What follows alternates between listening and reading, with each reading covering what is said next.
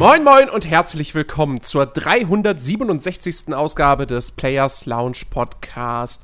Heute eine ganz, ganz, ganz, ganz freudige Folge, kann man wirklich an dieser Stelle sagen. Denn nicht nur, dass wir fantastische Themen haben, weil dieser Monat Mai äh, uns so viel geliefert hat, dass wir wahrscheinlich jetzt wirklich wer weiß, wie lange äh, über Themen diskutieren können. Nein, wir sind tatsächlich auch mal wieder zu dritt und die dritte Person ist nicht Alex das geht jetzt natürlich nicht gegen Alex, aber für die Person, die tatsächlich jetzt hier wieder am Start ist, ähm, nach langer, langer Zeit, ihr habt euch nach ihm äh, gesehnt, ihr habt ihn vermisst, ihr habt äh, Briefe geschrieben. Wo bleibt Ben? Wo bleibt Ben? Und er ist wieder da. Grüß dich. okay. Ja, hi. Freut mich auch wieder hier zu sein. Ähm, die Briefe würde ich gerne mal lesen, Jens. Da hast, äh, ja, da fahre ich ähm, jetzt zum ersten Mal von. gib mir, gib mir ein bisschen, ja. ich muss die noch, ich muss die noch äh, äh, äh, ähm, hm? äh, ja? genau entziffern und so, weil, hm. ne? Also verschlüsselt ja, ja. und ja, ja, ja. Genau, das, ähm. das kann ja auch eine Weile dauern. Du leitest mir die ja bestimmt per Briefweg weiter und das, in der aktuellen Situation. Schick die Taube sofort los! Ja, da dauert das ja so ein bisschen, da habe ich schon Verständnis für.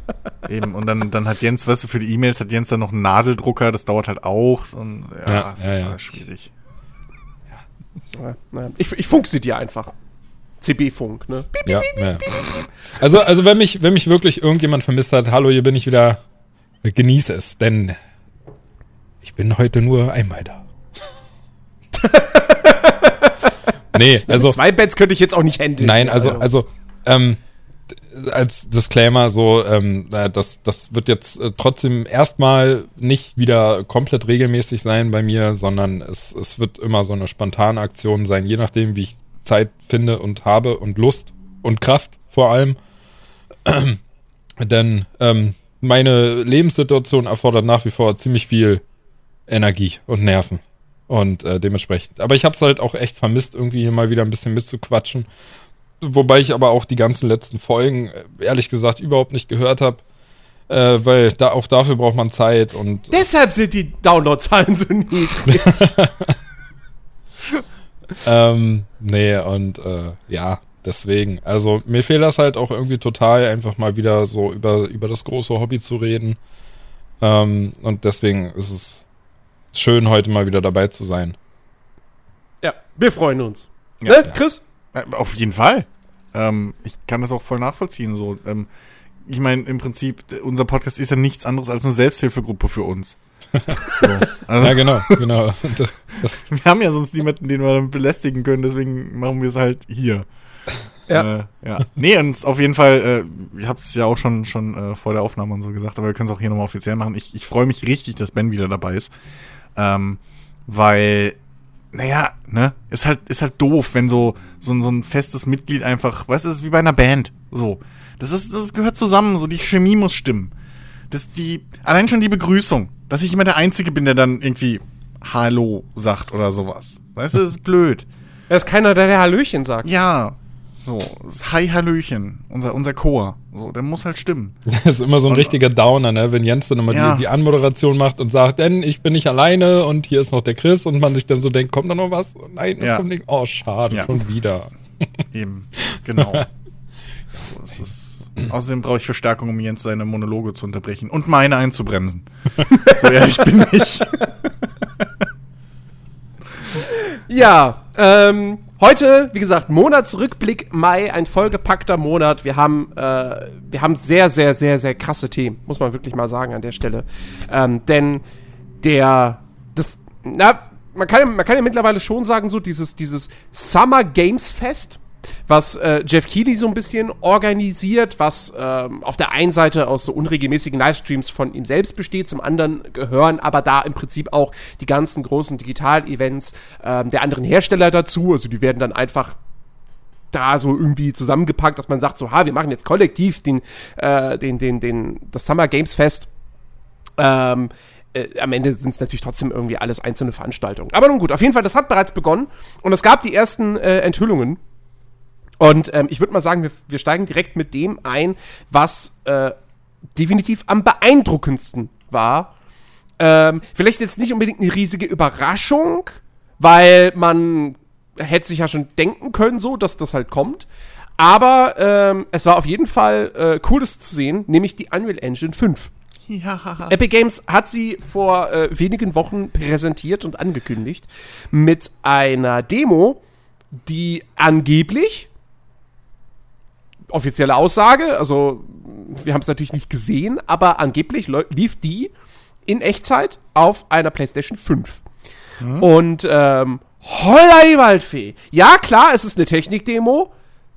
Wir wissen, wir kennen das, Technik-Demos, die Grafik, die wir da sehen, das ist also bis, bis, bis man das als Spielgrafik hat, das dauert ein paar Jährchen.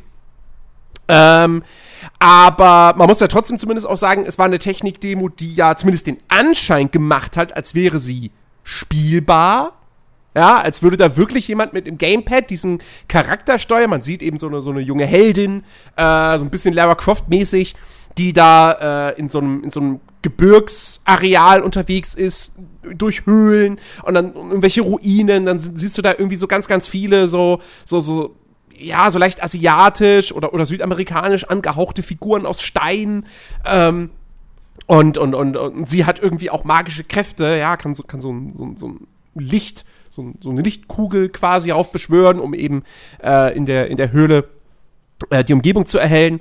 Ähm, und es waren dann auch teilweise auch Controller-Einblendungen, irgendwie von wegen so, jetzt hier drücke X zum Springen.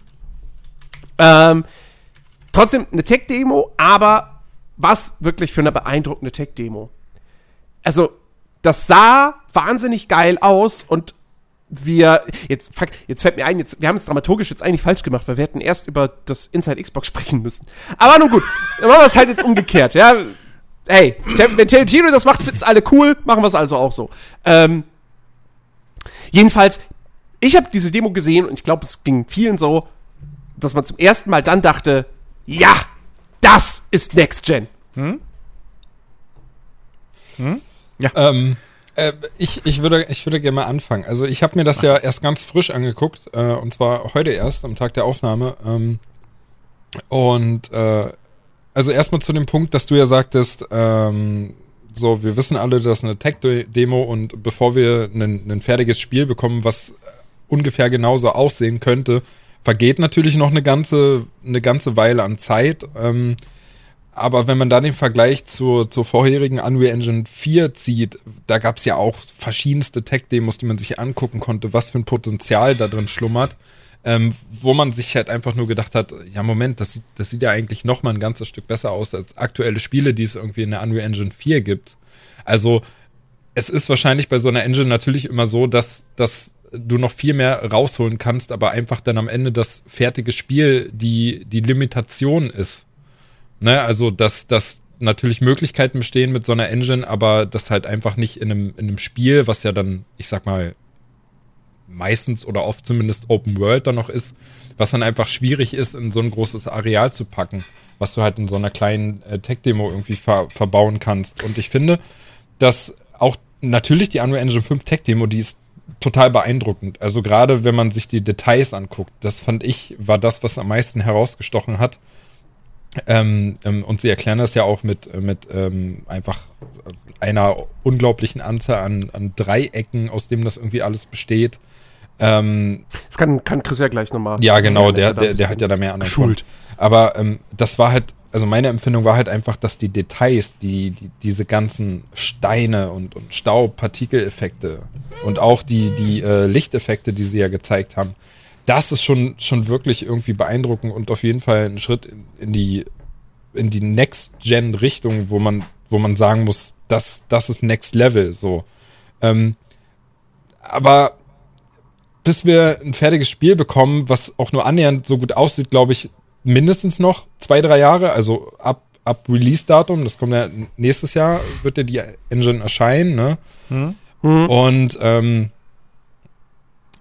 ja, also es, ich weiß nicht. Ich, es gibt halt Tech-Demos von der Unreal Engine 4, die äh, deutlich beeindruckender sind als, als fertige Spiele, die es dafür gibt. Und deswegen bin ich der Meinung, dass wir wahrscheinlich kein fertiges Spiel bekommen werden, was exakt genauso beeindruckend aussieht wie die Tech-Demo, sondern immer noch ein, ein, Stückchen drunter. Wobei ich jetzt tatsächlich die Unreal Engine 4 Tech-Demos überhaupt nicht mehr vor Augen habe. Ähm, Da gibt es wahnsinnig gute Sachen von, von Inneneinrichtungen ja, ja. oder Wäldern und so. Aber das sind halt immer nur halt kleine abgespeckte Areale, die halt mega gut aussehen. Aber ich, also mir fällt auf Anhieb kein Spiel ein, was so detailreich war. Und deswegen bin ich halt der Meinung, dass wir das im fertigen Spiel so zu 100% wahrscheinlich nicht bekommen werden.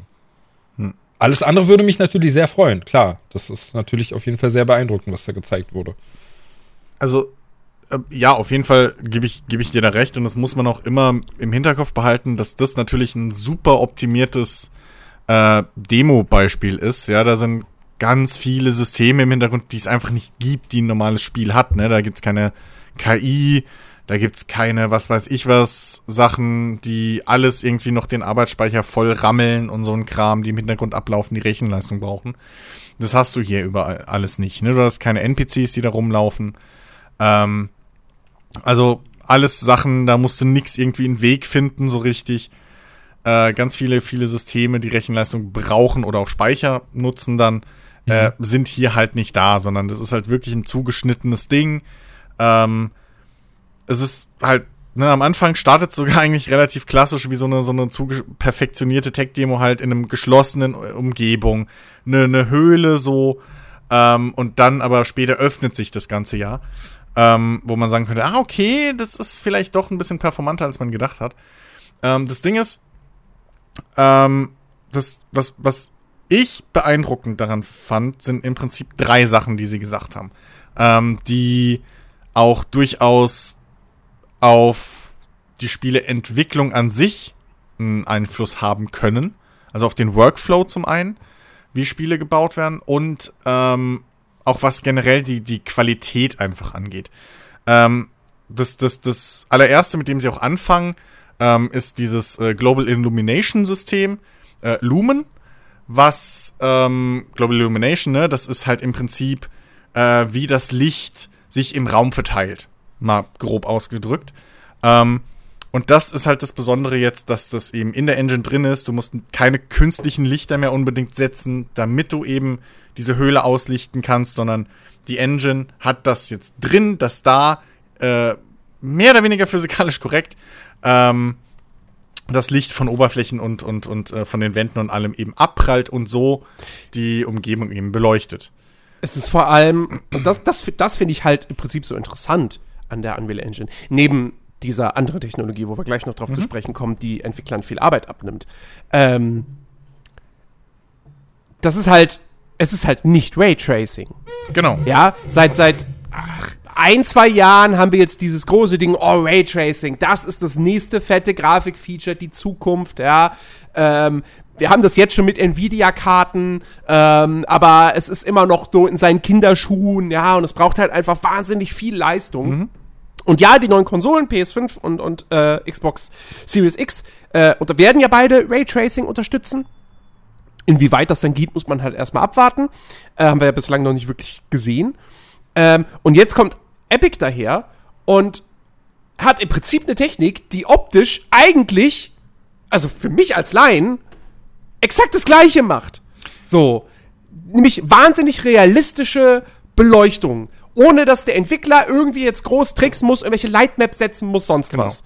Ähm, und, äh, und, und da, also ich, ich frage mich da, vielleicht kannst du mir das ein bisschen näher bringen, aber ich frage mich tatsächlich so ein bisschen, okay, zumindest für Beleuchtung, brauchen wir denn dafür überhaupt noch Raytracing?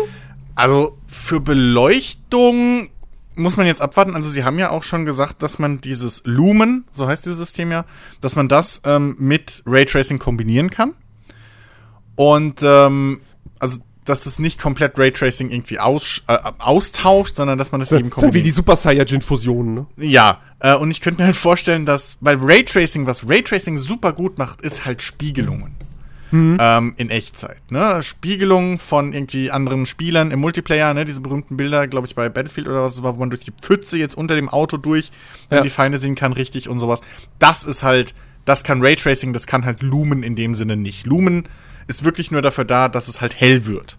Oder heller. So. Ähm, und da sehe ich, glaube ich, die große Stärke dann immer noch bei Raytracing, dass man das eben kombiniert dass du eben diese ganze Beleuchtungsgeschichte, wo Raytracing, glaube ich, auch ein bisschen zu ineffektiv ist noch dafür, ähm, dass man das eben auf dieses Lumen abschiebt, was halt spezialisiert ist für diese Art von Berechnung von Licht. Mhm. Ähm, und dass du halt aber dann Raytracing eben für Spiegelungen, für Reflexionen oder sowas nutzt. Ne? Also alles, wo eben gezielt ein, ein Bild, sag ich mal, irgendwie zurückgeworfen werden muss. Und nicht nur gestreutes Licht einfach da ist. Mhm. Ich glaube, da die Kombination könnte ganz, ganz äh, effektiv sein. Ja, wenn das so ähm, funktioniert, wäre ja auch der große Vorteil wieder, dass du halt ähm, nicht die intensive Raytracing-Leistung benötigst, die du halt aktuell benötigst, sondern du kannst halt genau. sowas wie Lichtberechnung kannst du halt einfach auf das Lumen ja. verteilen und, und somit natürlich sind so gesehen ähm, schwächere aktuelle RTX-Karten halt wieder leistungsstärker, weil sie sich halt nur noch dann um Reflexionen kümmern müssen, zum Beispiel. Richtig. Oder richtig, auch das, genau. was in den Konsolen verbaut wird. Das wäre halt natürlich dann, dann, also wirklich mächtig ähm, von der Unreal Engine 5, wenn das so alles funktioniert. Das, genau. Das also, ne, ja. das ist genau der Punkt, wenn das alles so funktioniert. Man weiß halt auch noch gar nicht, ähm, also man kann schon davon ausgehen, dass das halt auf dieser PlayStation 5 Hardware irgendwie gelaufen ist und so. Ähm, Glaube aber halt, das muss man auch im Hintergrundkopf äh, behalten, ich glaube auf, was war es? Das war nicht 4K mit 60 Frames, das war glaube ich, äh, war das 2K ja, ja. mit 30 Frames oder so, ne? Also das ja, war nicht, glaub, nicht, nicht voll, voll hart, also das ist schon die Grenze im Prinzip, ähm, was, was die Konsolen-Hardware da leisten können wird erstmal. Mhm. Ähm, das zum einen. Aber äh, ja, also exakt, ähm, genau das ist halt der Punkt. Wenn du das effektiv kombinieren kannst, kannst du halt die Stärken von beidem nutzen. Und was dieses Lumen halt geil macht für, für die Entwickler, ist halt wirklich, dass du dir dieses ganze ähm, Einbacken von Beleuchtung, also im Prinzip müsst ihr euch das vorstellen, im Editor baut ihr die, die, die, den Level so, wie ihr den eigentlich wollt, dass der am Schluss aussieht, mit künstlichem Licht und allem möglichen Kram und Schatten wie blöd und alles. Und das Ganze backst du dann fest in die Textur ein. So, dass du halt ne, immer noch so detaillierte Schatten irgendwie in, in Geröll und sowas hast. Ähm, oder Kieseln auf dem Boden. Aber das ist halt nicht wirklich echt. Das sind keine echten Schatten, sondern das ist halt einfach eine feste Textur. Hm. Und das nimmt dir dieses Lumen halt jetzt ab. Ähm, du musst halt nichts mehr einbacken. Da gibt's in dieser Demo ähm, eine schöne Stelle, wo sie halt hingehen und sagen, so, jetzt schalten wir mal Lumen aus. Und du siehst halt original, und das kennt, glaube ich, jeder, der schon mal ein Level gebaut hat irgendwie. Ähm, du siehst halt original diesen, diesen Lichtkegel von der Sonne, der da reinfällt und der Rest ist halt schwarz. Weil das Licht halt nirgends reflektiert. Und ähm, das ist halt genau das, was die Lumen halt auch bei der Entwicklung zum Beispiel abnimmt. Ne, du, du, du, die Grundlichtverteilung ähm, auch bei solchen dynamischen Situationen, wie es dann später ist, wo die Decke da einstürzt oder mhm. sich diese, diese, die, die, äh, diese zwei ähm, äh, äh, äh, Platten da auseinanderschieben und so, das Licht dann da so reinfällt, richtig geil, cinem, äh, cineastisch. Das musst du halt alles jetzt nicht mehr tricksen, im Idealfall, sondern das übernimmt halt einfach die Engine. Du sagst, yo, Lumen an, blups, so, und dein Level ist erstmal hell. So, und hat auch die ganzen hübschen Schatten und alles. Ähm, und du musst dich da nicht mehr drum kümmern. So. Und kannst dich dann wirklich drum kümmern mit Beleuchtung, dass es halt hübsch aussieht, ne? Mit irgendwie Farben und sowas. Da wird ja auch viel gemacht, dass die Lichtstimmung dann eher passt, als dass du dich um den Scheiß kümmern musst, dass alles detaillierter aussieht. Ähm, genau, das ist Lumen. Und das zweite äh, war äh, die Nanite-Technologie. Ähm, das ist im Prinzip eine Ablösung, so würde ich es mal ausdrücken, für ähm, die äh, LODs. So, was sind LODs? LODs sind Level of Detail. Ihr kennt das bestimmt alle bei Spielen, äh, wenn ihr euch einem Objekt nähert, wird das immer detaillierter. So, ne? Das ist ganz in der Ferne ist der Baum im Prinzip, weiß ich nicht, bei manchen Spielen nur ein grüne, grünes Dreieck. So, dann kommst du irgendwie ein bisschen näher. Dann, dann wird da irgendwie so ein, so, ein, so, ein, so ein Stamm ungefähr zu sehen mit irgendwie einem Bitmap-Textur so aus so flachen Blättern und Ästen und dann wird das Ding irgendwann dreidimensional. Das ist, das, das nennt man, diese Stufen nennt man äh, LODs, also Level of Detail. Und je näher man kommt, desto detaillierter wird das eben dargestellt. Macht man, um eben, ja, Speicher, äh, Rechenarbeit zu sparen und Speicherplatz ähm, ne, GTA oder so, wenn man sich das vorstellt, dass das alles bis an den Horizont, wie weit man gucken kann, hochdetaillierte äh, Modelle wären, da wird halt kein Arbeitsspeicher oder nichts reichen, den du aktuell auf dem Rechner hast. Äh, oder auf der Konsole. So, Und äh, Lumen, äh, Quatsch, Nanite, Nanite ähm, soll dir eben jetzt das auch noch abnehmen. Ähm, denn bisher musste man halt hingehen, du hast ein schönes Modell gebaut, irgendwie im Editor, bla bla. Und dann wolltest du das ins Spiel packen und dann kam irgendwie entweder der Engine-Programmierer oder wer auch immer, der das dann übernimmt und irgendwie einbettet oder sonst was und kam dann, yo, wie viele Polygone, Dreiecke hat das Ding? Zu viel, mach weniger. So, und dann fängst du an, den Scheiß runterzukürzen. Und das soll man sich jetzt komplett sparen können. Also in der Demo haben sie gesagt, sie haben original die äh, hoch detaillierten Multimillionen Detail, äh, Multimillionen Dreieck äh, äh, Polygonmodelle da genommen und einfach in die Engine gepackt und die Engine an sich regelt durch dieses Nanite-Ding das runter. Und das funktioniert, weil diese Nanite-Technologie im Prinzip ein Dreieck pro Pixel auf eurem Bildschirm darstellen kann. So. Jetzt ist natürlich die Frage, das haben wir jetzt in 2K gesehen, wie sieht das bei 4K aus? Weil das ist ein Arsch voll Dreiecke. Ähm, aber lassen wir das mal dahingestellt, weil das muss ich halt dann zeigen, wenn die Entwickler mal wirklich im großen Maße da den Kram testen können. Das Coole daran ist halt zum einen, dass wirklich diese Stufe wegfällt von, okay, ich muss jetzt diese, diese, diese, diese coole Statue oder diese, dieses coole Raumschiff oder was auch immer ich da jetzt gebaut oder teilweise eingescannt habe, ne, es werden ja auch teilweise mittlerweile Schauspielern so eingescannt. Ich muss das Modell nicht mehr runterbrechen, und irgendwie glätten und irgendwie so hinbiegen, dass es irgendwie noch so aussieht wie das Original, obwohl es ganz viel weniger Details hat. Ähm, sondern ich packe das einfach, wie es ist, da rein. Das ist der erste Schritt, der wegfällt. Dann diese Stufen brauche ich nicht mehr machen, weil es die Engine auch von sich aus macht. Ähm, und das dritte ist, theoretisch sollte es dadurch auch keinerlei Pop-ins mehr geben. Mhm. Weil nämlich ein Gegenstand sobald der einen Pixel bei euch auf dem Bildschirm abdeckt, ab dem Moment sollte der da sein. Und dann eben dynamisch, ne, immer um einen Pixel, wenn ihr es so wollt, äh, Fläche eben flächenweise wachsen. Äh, sodass eben diese nervigen, ne, kennt man bei großen Open-World-Spielen oder was auch immer, dass im Hintergrund auf einmal so plopp kommt da ein Baum aus dem Nichts oder ein Berg ploppt auf. Das sollte nicht mehr äh, passieren. Und was diese, diese Technologie auch noch ermöglicht, ist, dass man eben ja auch bei den Details nicht mehr tricksen muss. Ähm, sprich, man braucht eben auch nicht mehr mit sowas wie Bump Maps oder sowas arbeiten. Ähm, wenn ihr in einem Spiel eine Ziegelmauer oder sowas seht, ne, wo dann die, die Steine so ein bisschen einzeln rausseht oder Felswände oder sowas, das sind meistens Bump Maps. Das sind zweidimensionale Texturen, die im Prinzip so aussehen ähm, und irgendwie halt tricksen, wie sich das Licht an diesem dreidimensionalen Körper irgendwie verhalten würde. So.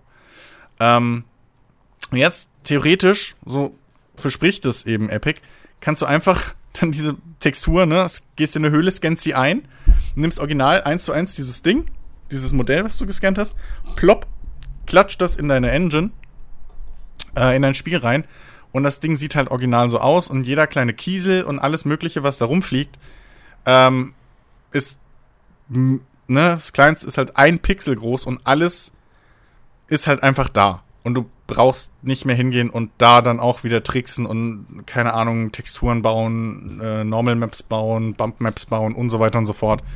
Sondern du baust den Mist einfach so, wie er ist und lässt ihn dann und packst ihn einfach in die Engine und die Engine kann damit umgehen. Ähm, da gibt's diese, dieses schöne Beispiel in dem Video, wenn ihr euch das anguckt, ähm, mit dieser Statue, die sie da haben.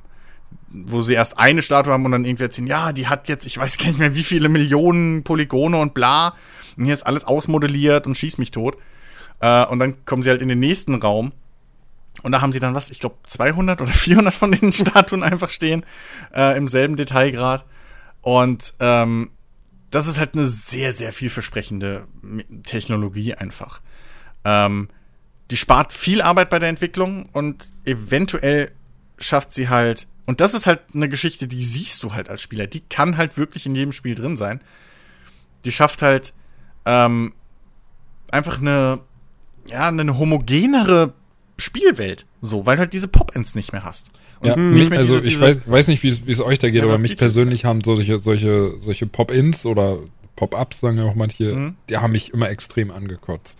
Ja, ja mich auch. Genau. Ja, ich bin da super anfällig für. Ja, gerade wenn es, es gibt ja auch Spiele, genug Spiele, wo, wo die dann nicht in der Ferne aufploppen, sondern unmittelbar vor dir oder wo es einfach so diese ähm, Texturen gibt, die noch nachgeladen werden müssen es oder manchmal auch gar nicht mehr geladen werden ja. und dann total ver verwaschen oder verschwommen sind. Das, ja. Oh ich meine, es gibt halt, es gibt halt wirklich diese Spiele, ähm, wo es dir entweder gar nicht auffällt oder irgendwann fällt es dir mal auf, so, ach guck mal, sowas wird dann aus der Entfernung nachgeladen. Boah, ist mir bislang irgendwie gar nicht.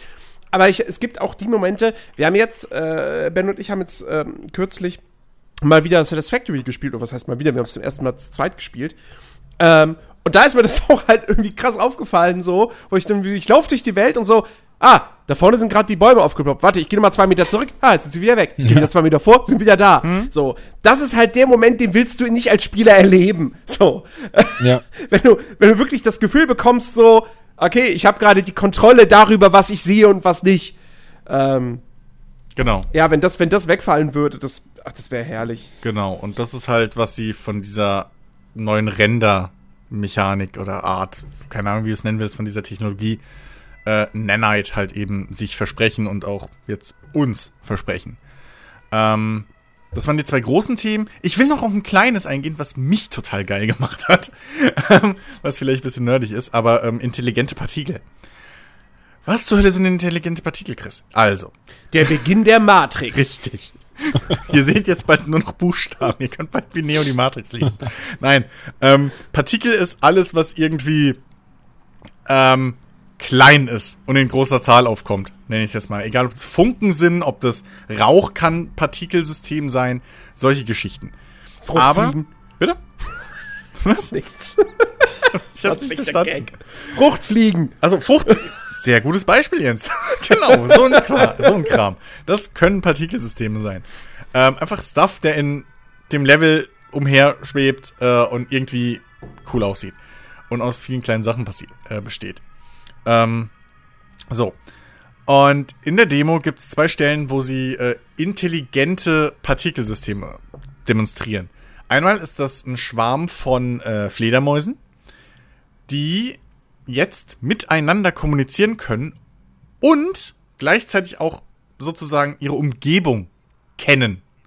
Das heißt, äh, wenn ich es richtig verstanden habe, dass die so, dass jeder Partikel, also jede Fledermaus in dem Sinne, weiß, wo eine andere Fledermaus ist, sodass sie da nicht reinfliegt und gleichzeitig auch weiß, wo die nächste Kollisionsbarriere, also eine Wand oder eine Decke oder so, gerade in ihrer Umgebung ist, sodass sie da nicht reinfliegt. Ähm, was schon mal richtig cool ist. Weil so einen Scheiß einzuprogrammieren und zu machen und zu tun, glaube ich, ist richtig nervig. Habe ich mich noch mhm. nicht mit beschäftigt, aber ähm, naja. so, äh, ich das ist auch nochmal, was viel Arbeit spart. Und das Geile ist aber, und das zeigen sie später, gameplay-technisch kannst du sowas nutzen. Ähm, und das machen sie halt in ihrem Beispiel mit Käfern, die auf Licht reagieren. Und das ist halt auch so ein Partikelsystem. Das heißt, die spawnen einfach hier auf dieser Fläche, sind jetzt, keine Ahnung, Anzahl X Käfer. Und äh, hier unsere Hauptcharakterin äh, macht einfach dann so eine Lichtkugel auf im Prinzip und diese Käfer weichen von sich eben jeder einzeln ähm, und dementsprechend halt auch auf einem ganz eigenen Weg äh, dem Licht aus. So. Und ähm, das ist super geil. Also das, das, das kannst du halt theoretisch wirklich für, für, für Spielmechaniken nutzen. Ne? Man, man kennt das ja, diese, diese Geschichten gibt's ja auch so, schon oft irgendwie, wo du dann manche Gegner irgendwie, ne, hast eine Fackel in der Hand und die weichen dann zurück. Ähm, wenn du sowas dann irgendwie, ne, stell dir mal vor, du hast dann so eine Grube voller Schlangen, so Indiana Jones mäßig, dann hast eine mhm. Fackel und dann weichen die Schlangen halt so um deine Fackel rum. Oder äh, hier äh, Plague Tale, die Ratten, so, die dann mhm. irgendwie um, die, um das Licht äh, herum dingsen. Ähm, also nicht, dass sowas nicht möglich war bis jetzt, aber sowas wird halt dadurch auch noch mal ein bisschen einfacher, glaube ich. Plus natürlich dann, was auch immer für Spinnereien sich äh, Entwickler da einfallen lassen, das weiß ich nicht. Ne? Ich kann mir da vorstellen, Kraftfelder, mit denen du dann eben Wasser äh, irgendwie um dich rum, ne? spaltest das Meer im Prinzip um dich. Oder, oder Laser, die halt wirklich dann an deinem Energieschild gescheit abprallen oder um dich rumgeleitet werden oder so ein Spaß. Ähm, kann ich mir halt schon coole Sachen auch wieder mit vorstellen. Und ähm, ja, ey, also ich, ich, ich habe das Ding, glaube ich, direkt, als ich gesehen habe, oh shit, äh, das, das ist ja was, Unreal Engine 5, gleich mal angucken. Ich glaube, 10, 15 Mal geguckt oder so. Ich bin da voll ausgenördet drüber. Es, ist, es tut so gut, jetzt endlich mal drüber zu reden. Es ist halt wirklich, es ist, es ist eine beeindruckende Demo und mhm. äh, es sieht eben grafisch nicht nur geil aus, sondern es hat diese Technologien, die wirklich super für Entwickler sind, dass die weniger Arbeit, weniger, also weniger Busy Work betreiben müssen. Ja. Ähm, um am Ende bessere Ergebnisse zu, zu, erzielen, als es bislang möglich war. Und ähm, ich glaube, das ist vor allem halt wirklich das, das, das Entscheidende. Weil diese Grafikqualität, die werden wir in, in, in Spielen, weiß ich, was weiß ich, vielleicht in fünf, sechs Jahren sehen. So. Ja. Vielleicht. Und dann natürlich auch nicht in die großen Open-World-Ebenen, sondern in, in lineareren Spielen. Hm. Ähm, ja, wobei angeblich aber, soll sich ja, angeblich soll dieses, dieses Nanite-Ding ja, also ne, am Schluss, deswegen haben sie ja diese großen Canyon da, wo sie durchfliegen und dann hinten hast du die große offene Welt. Angeblich soll das dafür ja auch helfen. Naja, gut. Ne? Auf, auf, jeden ähm, Fall. Halt mal abwarten. Ja, auf jeden Fall. Ähm, das Entscheidende ist, glaube ich, wirklich halt eben diese, diese Vereinfachung und ähm, dass, dass man da dann irgendwie anderweitig wiederum als Spieler auch wieder profitiert. Also ich, ich bin da super mega gespannt drauf. Es dauert halt noch ein bisschen. Ähm, die Engine soll Ende nächsten Jahres erscheinen. Mhm. Soll vorher soll schon irgendwie eine Preview geben. Ähm, äh, das erste Spiel, was im Prinzip Unreal Engine 5 sein wird, ist schon bestätigt. Das ist nämlich Fortnite. Fortnite wird nächstes Jahr von der Unreal Engine 4 auf die 5 switchen. Ja. Äh, weil das ist natürlich auch ein Ding so. Sie versprechen halt, dass du einfach Unreal Engine 4 Inhalte einfach in die Unreal Engine 5 äh, importieren kannst. Mehr oder weniger, genau. Wenn du jetzt an einem Spiel arbeitest, sollst du das Projekt auf eine ja, halbwegs einfache Weise irgendwie oder wenig umständliche Weise rüber portieren können in die Unreal 5 Engine und dann dort die neuen Features halt nutzen können. Genau. Ähm, das muss man alles noch abwarten, genauso wie man eben halt auch abwarten muss, ähm, wie viel, ja, welche, welche Auswirkungen das auf, auf Hardware hat, ne, auf Hardware-Anforderungen. Ähm, ich kann mir halt vorstellen, dass es, was, was eben die Beleuchtung und so angeht, dass es vielleicht durchaus jetzt eine höhere Qualität für weniger Anforderungen bietet. So. Mhm. Ähm, deswegen vielleicht auch die Wahl, dass sie die PlayStation 5 Hardware genommen haben. Ähm, weil, muss man ja ehrlich sein, so. ähm, die Demo, die man auf genommen. der PlayStation 5, die man auf der PlayStation 5 da gesehen hat, so, das schaffen sehr, sehr wenige, wenn überhaupt PC-Spiele aktuell. So. Ja. Ne? Und, und Ben hat es vorhin angesprochen mit Raytracing und sowas. Das bietet theoretisch ähnliche Möglichkeiten, was Beleuchtung und so angeht. Aber ähm, da sind wir auch nicht da, dass wir daheim jetzt Hardware haben, die das überhaupt allein schon in 30 Frames irgendwie auf so einem Detailgrad äh, darstellen ja. könnte. Und da muss man jetzt mal abwarten, bis die Engine oder zumindest irgendwie diese Demo mal irgendwie zu Leuten wie bei Digital Foundry oder sowas kommt oder man die vielleicht sogar selber zu Hause mal ausführen kann. Ähm, um da wirklich dann mal auch, spätestens wenn die Engine halt da ist, dass man da auch dann mal gucken kann, wie skaliert sich dieses Ding überhaupt. Ne? Was, was, was, ist, was ist der Unterschied? Macht das, das Spiel lauffähiger oder macht es das weniger lauffähig? Ne? Also, das muss man alles noch abwarten. Ähm, aber genau, wie du schon gesagt hast, auf jeden Fall auf der Entwicklerebene ähm, spart dir zumindest jetzt in der Theorie schon mal einen Haufen einfach Zeit, die du dann an, oder Ressourcen, die du dann halt auch anders einfach einsetzen kannst. Genau. Ja, ähm, ja sind wir auf jeden Fall wahnsinnig äh, gespannt. Äh, also, wie gesagt, nach der, äh, wir kommen ja jetzt zu, zu, zum Inside Xbox äh, Stream ähm, der ja, wo, wo, uns ja versprochen wurde, äh, dass wir erstmals äh, Next-Gen-Gameplay äh, auf, der, auf der Xbox Series X äh, sehen, wenn auch nur von Drittherstellern. Ja, so, seine First-Party-Titel möchte Microsoft jetzt erst im Juli zeigen. Wo man sich fragen kann, was machen sie im Juni? Wahrscheinlich geht es da eher um die Konsole und vielleicht das Betriebssystem und so. Ähm, TV, TV, TV. TV, TV, TV, genau. ähm, nee, genau, aber nach diesem Inside Xbox-Ding war man halt eher so drauf so, Puh, okay, also wenn das jetzt Next Gen ist, äh, ich sehe da keinen großen Unterschied zur, was weiß ich, zur PS4 und Xbox One. Ähm, Äh, denn wie gesagt, wir haben einige Drittherstellertitel äh, gesehen, 13 Stück an der Zahl. Einen davon haben wir letzte Woche, nee, vorletzte Woche schon besprochen, äh, nämlich Assassin's Creed Valhalla mit dem ominösen Gameplay-Trailer. Ähm, naja. Ähm, aber es gab, wie gesagt, noch einiges äh, anderes. Und ein Spiel davon fand ich optisch durchaus geil und das hatte für mich einen Next-Gen-Charakter. Das war aber exakt das Spiel, was sie ganz am Anfang gezeigt haben, was ich nämlich im Livestream verpasst habe. Und dann später erst festgestellt habe, so, wie, ach, das wurde auch noch gezeigt. Oh. Und zwar äh, Bright Memory Infinite. Ähm, ist ein Ego-Shooter. Äh, hat angefangen als so ein Ein-Mann-Projekt. Ich glaube, von einem Chinesen, Koreaner. Irgend irgendjemand aus Asien hat das als alleine irgendwie so, so zusammengebaut. Ähm, auf Steam gestellt, als, ich glaube, Anfang, anfänglich Early Access-Titel. Äh, also kann man, ja, ja, muss Early Access gewesen sein, weil ich sehe gerade die offizielle Veröffentlichung auf Steam von Bright Memory ohne Untertitel war am äh, 25. März, also vor viel, wenigen Tagen. Ähm, und äh, Bright Memory Infinite ist jetzt quasi sozusagen, baut dann darauf auf, ja, und ist eben, es ist ein neues Spiel und aber auch dann eben mit einem mit ganzen Entwicklerstudio. Ähm, und das Ding sieht grafisch schon fett aus mit äh, krassen Wettereffekten, Wind, Regen, äh, äh, Lichteffekte und, und, und auch so, was das Gameplay betrifft, sieht das ganz cool aus. Ähm, dürfte ein relativ flotter Ego-Shooter werden mit auch Fahrzeugpassagen. Ähm, alles in so einem, ja, futuristischen, asiatischen Land. Ähm, also das, das finde ich, das sieht schon ziemlich, ziemlich cool aus. Ich habe jetzt dieses Bright Memory nicht gespielt. Also quasi den Vorgänger. Ähm, aber das, das fand ich durchaus cool. Äh, hab, hab, habt ihr euch das noch irgendwie angeguckt? Ich habe das auch gesehen, ja. Ähm, ich weiß gar nicht, ich bin da irgendwie zufällig drauf gestoßen. Ich, ähm, daher weiß ich, was du meinst. Ähm, ich, ich fand, ich habe das auch damals schon gesehen, äh, bevor dieserjenige diese große Unterstützung bekommen hat. Äh, und ähm, ich fand das damals auch schon irgendwie interessant. Es wirkt irgendwie wie so eine Mischung aus ähm, einem Call of Duty Gameplay, also ziemlich schnell, und Shadow Warrior. Ähm, hm? Hm? Ja, wobei Shadow Warrior auch schnell ist. Ja, gut, habe ich nicht gespielt, aber vom, ich meine, so vom, vom, vom Waffenfeeling her und dass du halt mhm. irgendwie Fernkampf und Nahkampf Möglichkeiten hast. So, das ist ja Shadow Warrior, glaube ich, auch. Ich habe das selber nicht gespielt, aber ich kenne das halt auch nur irgendwie aus Videos.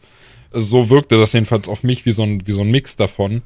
Ähm, ich finde aber trotzdem, dass das irgendwie, gerade was die Wettereffekte betrifft, so ein bisschen übertrieben wirkt in dem, was man da ja, sieht. Ja, es ist schon also, sehr overbetont. Also du hast ja wirklich da den krassen Sturm im Hintergrund und es ist, glaube ich, auch neblig und regnet mm. und da fliegen tausende Blätter irgendwie durch die, durch die Gegend. Ähm, und äh, da, da stelle ich mir dann halt die Frage, also ja klar, das sieht schon, es sieht schon echt gut aus in, in dem, was man da sieht, aber ähm, wie sieht's denn aus, wenn, wenn das Unwetter mal aufhört? Also, weiß nicht mhm. so. Es ist ja mhm. auch bei vielen Spielen so, dass du äh, durch. Das ist bestimmt die Story. Jemand hat eine Wettermaschine geklaut. das ist einfach die ganze Zeit stürmisch. Genau. Äh, nee. Deswegen das Infinite. Dafür steht das. Es ist unendlich lange stürmisch. Ja, ja, wahrscheinlich, genau. Vielleicht bist du derjenige, der es entwickelt hat.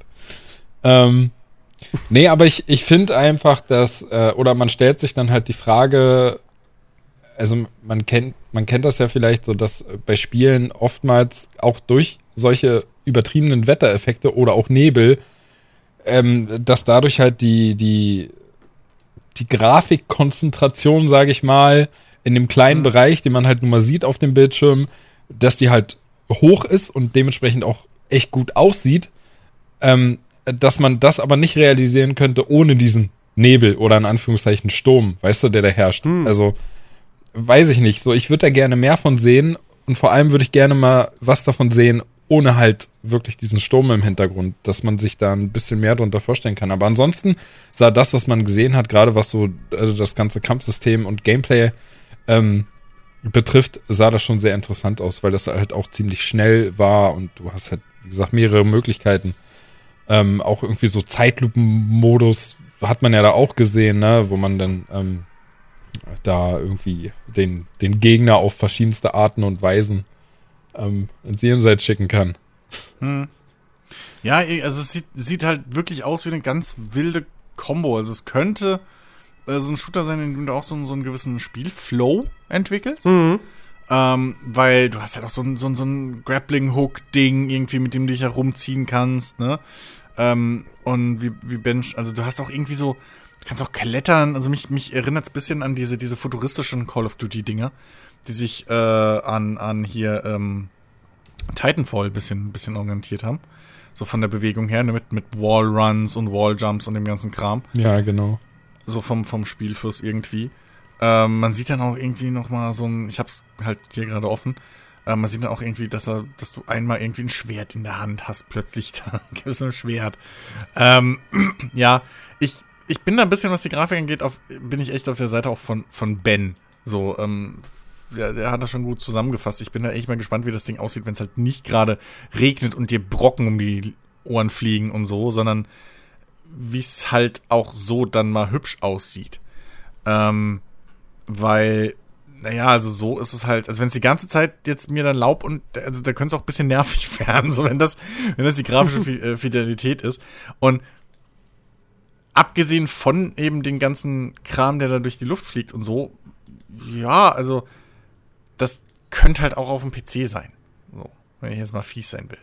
Ähm, das, das war noch nicht, das hat mich jetzt nicht so krass umgehauen ähm, mhm. sonst grafisch. Äh, ja, und gameplay-technisch, ja, muss man halt mal sehen. So, ne? ja, klar. Ja. ja, aber wie gesagt, das, das war tatsächlich das, was, was optisch irgendwie so dann doch am, eben am beeindruckendsten war, denn der mhm. Rest, ähm, klar, also, geh was, geh was im Schnelltakt durch. So. Hm. Es gab äh, Yakuza Like a Dragon wurde jetzt offiziell für den westlichen Markt angekündigt. In äh, Japan ist das Ding ja schon draußen. Äh, das sieht halt grafisch jetzt, ist halt die Yakuza-Engine, die sie jetzt auch in, in Teil, Teil 6 und, und, und bei Judgment äh, benutzt haben. Hm. Sieht okay aus, aber ist halt null Next-Gen. Ja. Ähm, und ist ja auch eigentlich kein Next-Gen-Titel. Also der ist ja, wie gesagt, der ist in Japan schon veröffentlicht worden. Hm. Und es sind ja, wobei es sind, also es sind ja alles natürlich, es sind alles Cross-Gen-Titel, die da gezeigt wurden. Äh, wie zum Beispiel Dirt 5, das ja auch im Oktober erscheinen wird. Genaues Datum gibt es noch nicht. Äh, auch da war es halt ein Trailer so. Ja, das waren halt Ingame-Szenen, aber du hast jetzt auch nicht richtiges, richtige Spielszenen gesehen. Ähm, und aus, aus dem Trailer bist du jetzt eigentlich auch nicht so richtig schlau geworden, was das Spiels betrifft. Hm. Äh, also, was man so weiß, ist, dass Dirt 5, also es geht halt, was finde ich schon der richtige Weg ist, es geht halt weiter weg vom Rallye-Sport. Hm. Ähm, und dadurch, dass du ja die Dirt Rally-Serie auch nun mal hast, wäre es auch Quatsch, jetzt bei Dirt, Dirt 5 wieder hinzugehen. Es hat ja bei Dirt 4 für viele nicht funktioniert. Also Dirt 4 gilt ja als nicht so großartiger Teil dieser Reihe, weil es halt irgendwie sehr Rallye-fokussiert immer noch ist, aber halt nicht diesen Realismusgrad hat von einem Dirt Rally. Und äh, deshalb war das bei vielen irgendwie so, so ein, ja, war nett, mehr aber auch nicht. Hm. Ähm, und Dirt 5 scheint jetzt wieder mehr wirklich einfach, es ist okay, es ist arcadig, es ist Rennen, äh, halt bloß Offroad. Und äh, was sie da aber wohl machen wollen, ist tatsächlich irgendwie so eine richtige, wenn ich das richtig verstanden habe, ähm, soll das wirklich eine Karriere haben, wo eine Geschichte erzählt wird? Sie haben auch, glaube ich, haben sie nicht sogar Troy Baker irgendwie als Sprecher oder so? Ähm, ah, da, oh Kann Gott. sein, dass da Sag, irgendwie da was Falsches? Nein, nein, nein, nein, nein. Sie haben genau, sie haben, sie haben Troy Baker und no Nolan North. Ähm, also Nolan North, der Sprecher von, von Nathan Drake. Und äh, also das, ich, das klingt cool, was sie da machen wollen.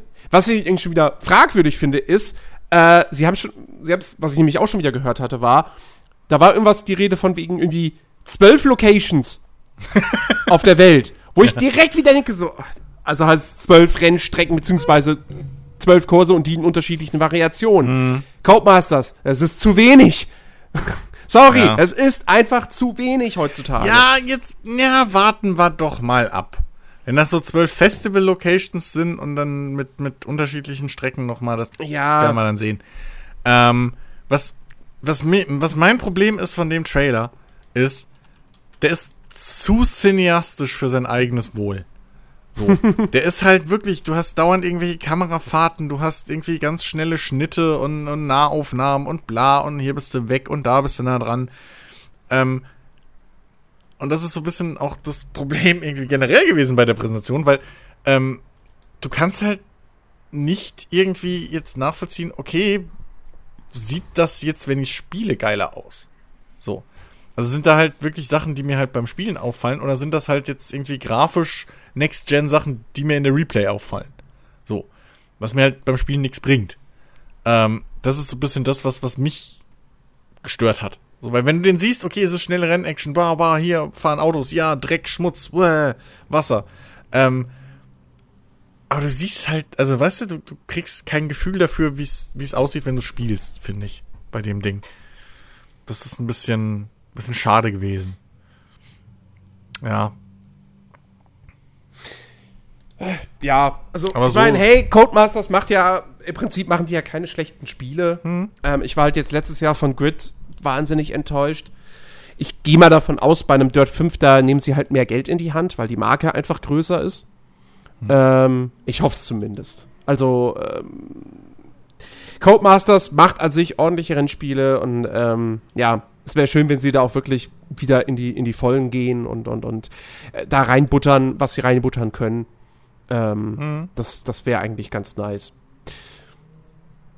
Ähm, ja, d- d- dann gab es sowas wie Scarlet Nexus, ein Spiel von Bandai Namco. Äh, scheinbar ein Character-Action-Game. So wirkt's, wo man gegen irgendwelche komischen Pflanzenwesen kämpft, die sehr abgefahren aussehen. Das finde ich prinzipiell cool. Ähm, und das Spiel, ich weiß nicht, das ist jetzt nicht so, dass ich sage, oh, ich sehe den Trailer, okay, ich will es spielen. Aber es könnte so ein Spiel sein, wo was ich jetzt wieder vergesse und dann irgendwann kommt's raus und kriegt positive Wertungen und dann denke ich, oh, dann gucke ich mir das mal an. äh, ich glaube, so ein Spiel wird es. Ähm, Die Sache ist nur die, das war halt total schlechtes Beispiel dafür, um deine Next-Gen-Konsole anzupreisen. Ja. Weil das Ding hat halt Cell-Shading-Comic-Look. Und das können halt auch wirklich, also es wird ja wahrscheinlich auch, ich, ich denke, gehe auch da davon aus, dass das ein Cross-Gen-Titel ist. Ja, hier, da steht sogar Scarlet Nexus Announcement Trailer Xbox One, also bitte. Ähm, also, das ist halt wirklich so. Du, du wurdest mit dieser Versprechung in diesen Stream gelockt, so, hey, wir zeigen euch Next-Gen-Gameplay und dann kommt das. Und dann ich sehe, ja, so, okay, dafür soll ich jetzt eine Series X kaufen? Nö, danke, brauche ich nicht. Ja. Ja, ist echt ein bisschen schade so. Ähm, die, die, die Spiele, beziehungsweise auch die, die Trailer-Auswahl war jetzt halt auch nicht so, so prickelnd irgendwo. Da hat sich echt ein bisschen, echt keinen Gefallen wirklich getan. Ja, ich glaube, wir, wir können es im Prinzip auch wirklich ganz kurz machen. Der Rest so, weißt du, wir haben halt Madden NFL 21. Ja, das ist der größte Aufschrei eigentlich, dass die nicht Teil des äh, Dingsbums, wie heißt von, von, von Xbox? Dieses, dieses, äh, wenn du es jetzt kaufst für die One, dass das automatisch. Achso, Smart hast. Delivery. Smart Delivery, dass die nicht Teil des Smart Delivery Systems sind, sondern dass EA so eine shitty eigene Version macht, in der du, ähm, wenn du das Spiel musst du vor einem gewissen Zeitpunkt gekauft haben und dann bis Oh zu einem gewissen Gott. Zeitpunkt äh, upgraden, sonst kannst du es dir halt zweimal kaufen. Ey, die wissen schon, wie sie sich beliebt machen, ne? Ähm, ja, EA ist wirklich einfach äh, Public Relations Weltmeister, Ja. was das angeht. Ja. Ähm, ja, und der Rest sind alles so. Ich weiß nicht, ist also Mood-Trailer, irgendwie Stimmungsdinger, cinematischer Kram. Ja, ja. Also Ja, nix, es gab, wo du halt- neuen, sorry. es gab einen neuen Trailer zu, zu Vampire the Masquerade Bloodlines 2. Hm. Es gab ähm, einen Trailer äh, zu, was tatsächlich nach Jahren mal wieder aufgetaucht ist, zu Scorn. Das ist schon seit Ewigkeiten angekündigt. Ja, ich dachte früher, es würde ein Ego-Shooter werden. Es wird wohl eher ein Action-Adventure mit starkem Horroraspekt. Hat ein bisschen was von dem Art-Design von, ähm, von äh, Giga. Ähm, also der, der, äh, ja, HR, HR-Giga, ich glaube. der äh, Alien, für das Design von Alien verantwortlich ist. Ähm, oder war. Mm. Und äh, ja, war, war ein stimmungsvoller Trailer, sah geil aus, aber halt auch kein Gameplay und so weiter und so fort. Ähm, dann, warte, war noch irgendwas Bekanntes? Nee, der, der Rest waren tatsächlich dann Neuankündigungen. Ähm, zum einen The Medium, neues Spiel von Bloober Team. Äh, das sind die Layers of Fear und Blair Witch Macher. War aber auch nur ein Stimmungstrailer, kein, keine Spielszenen. Mhm. Ja. Hat so ein bisschen was von Silent Hill. So leicht, aber ich bin auch kein Experte. ähm, dann The Ascent. Das habe ich irgendwie wieder schon komplett vergessen. Was war das denn? Oh Gott. Wir gehen hier auch gerade nicht chronologisch durch, deswegen muss ich hier die ganze Zeit nachsuchen. Ich weiß nicht, was ich da was was. Ach, das ist dieser isometrische Perspektive Cyberpunk-Shooter. Ach, das Ding. Ja.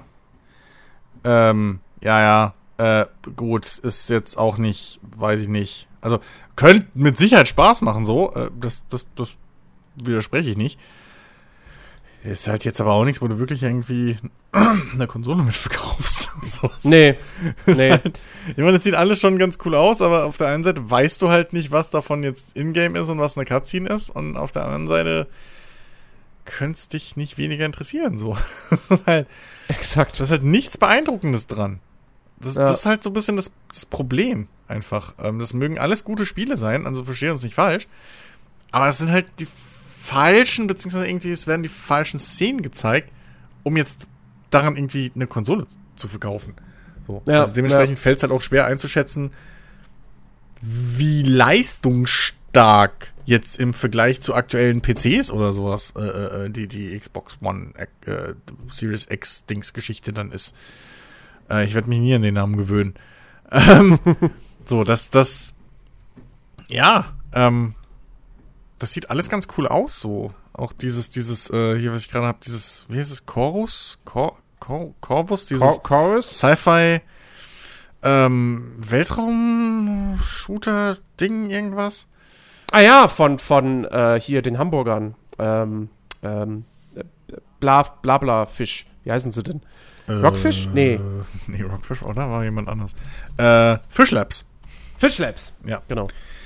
Ähm, ja, so, das, das, das sieht irgendwie schon alles ganz interessant aus und so und, und ja, nice. Aber es ist halt auch jetzt nichts, wo. Es ist kein Grafikburn, also da ist nichts wirklich dabei, wo du sagen musst, ey, guck dir den Shit an, das kann die Xbox Series X. So. Ach stimmt, Rockfish Games sind die Everspace-Leute, Nun. die natürlich auch aus Hamburg sind. Ja, Ja. nun, die, die, die, also, Und Weltraum-Action machen. die Verwechslung, die Verwechslung liegt nah. Ja, ja. Ja. Äh, ja, genau. Da, dann gab es noch Call of the Sea. Das sieht halt aus wie ein Walking Simulator auf so einer schönen, bunten Insel. Hm. Äh, und, äh, ach so, ja, genau. Und Second Extinction. Ein Ego-Shooter in einer scheinbaren offenen Spielwelt. Oder zumindest sehr, sehr weitläufigen Levels. Ach, das war das Turok-Ding, ne? Die aber auch teilweise wahnsinnig leer wirken. Und dann kommen einfach, strömen einfach Horden von Dinosauriern auf dich zu und du zerschnetzelst sie auf die brutalste Art und Weise. Und das kommt von dem Team, das, ähm, wie, Ben, wie heißt das äh, Open World äh, Koop-Spiel, wo man gegen Roboter kämpft in Schweden? Ähm, boah, da fragst du mich. Was du mochtest? Ja, was ich ja total cool fand. Nee, eigentlich dann doch nicht mehr. Ey, weiß ich gar nicht mehr. Ich hab's halt auch nicht wirklich viel gespielt. Wie hieß denn das? Fällt mir nicht ein. Nee, kann, kann ich dir nicht sagen. Also so großer Fan war ich dann doch nicht. Nun, Ich, ich glaube, ja. ich habe das auch als besser verkauft, weil ich es einfach im Multiplayer spielen wollte, als, als es eigentlich war.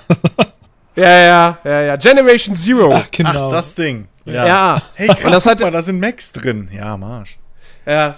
Ja, und das, und das hatte ja schon so ein bisschen das Problem, dass es halt so eine, dass, dass die Welt ja so, so, also nicht optisch leer ist, es ist halt Wald, schwedischer Wald und, und, und, und, und schwedische Dörfer und so. Aber inhaltlich war das halt irgendwie so relativ leer von all dem, was ich weiß. Ähm, und ja, und das Ding sieht jetzt halt irgendwie, also weiß ich nicht. Ja, da wäre der Dinos abgeschlachtet. Ja, das ist halt wirklich Punkt. so, du, du bist eine Vierergruppe oder so, wie es aussieht. Ich meine, man muss natürlich den Disclaimer überall dazu sagen, ne? Äh, steht überall, glaube ich, dabei, so Konsole und Spiel sind noch in Entwicklung, ist, Footage ist nur repräsentativ, was erwartet wird und so weiter.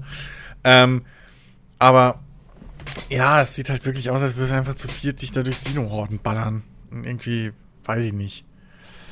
Also ich muss ja mal, ich muss ja mal sagen, ich habe ja das ganze Event gar nicht mitbekommen und auch nicht verfolgt, aber ich habe jetzt hier nebenbei so die, die ganzen Namen, die ihr gedroppt habt, habe ich mal so versucht nebenbei so einzugeben und mir mal kurz einen Überblick zu verschaffen, wovon ihr da eigentlich redet.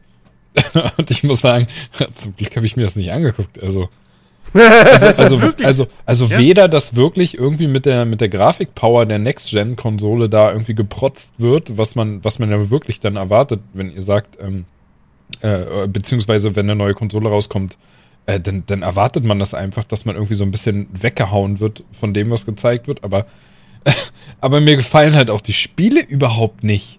Also selbst wenn die jetzt richtig gut aussehen würden, ist da jetzt nicht unbedingt irgendwas dabei, wo ich sage, ja, das, das würde ich schon gerne spielen. Also. Also auf Yakuza 7 habe ich schon Bock. Ah, nicht mal das? nee, nicht mal. Das, äh, kriegt das nicht jetzt irgendwie so, so äh, Rundenkämpfe? War das nicht so? Ja, ja, Yakuza, Yakuza 7 ist ein Rollenspiel. Ja, dann, also da bin ich sowieso auch wieder komplett raus. Das ist, weiß ich nicht. Also das wäre echt verschwendete Lebenszeit gewesen. Mann. Ja, ja, also Inside Xbox war jetzt nicht, war jetzt nicht das krasseste Digital-Event. Nee. Äh, muss man auf jeden Fall festhalten. Das stimmt leider. Ja. Ähm, komm, kommen wir zu, zu Sachen, die auf jeden Fall, äh, wo man mehr gesehen hat, mehr Gameplay.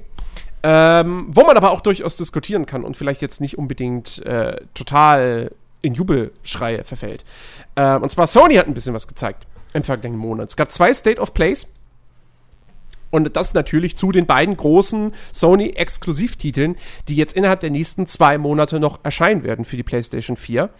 Äh, angefangen hat man da mit dem Titel, der als zweites erscheint, nämlich Ghost of Tsushima.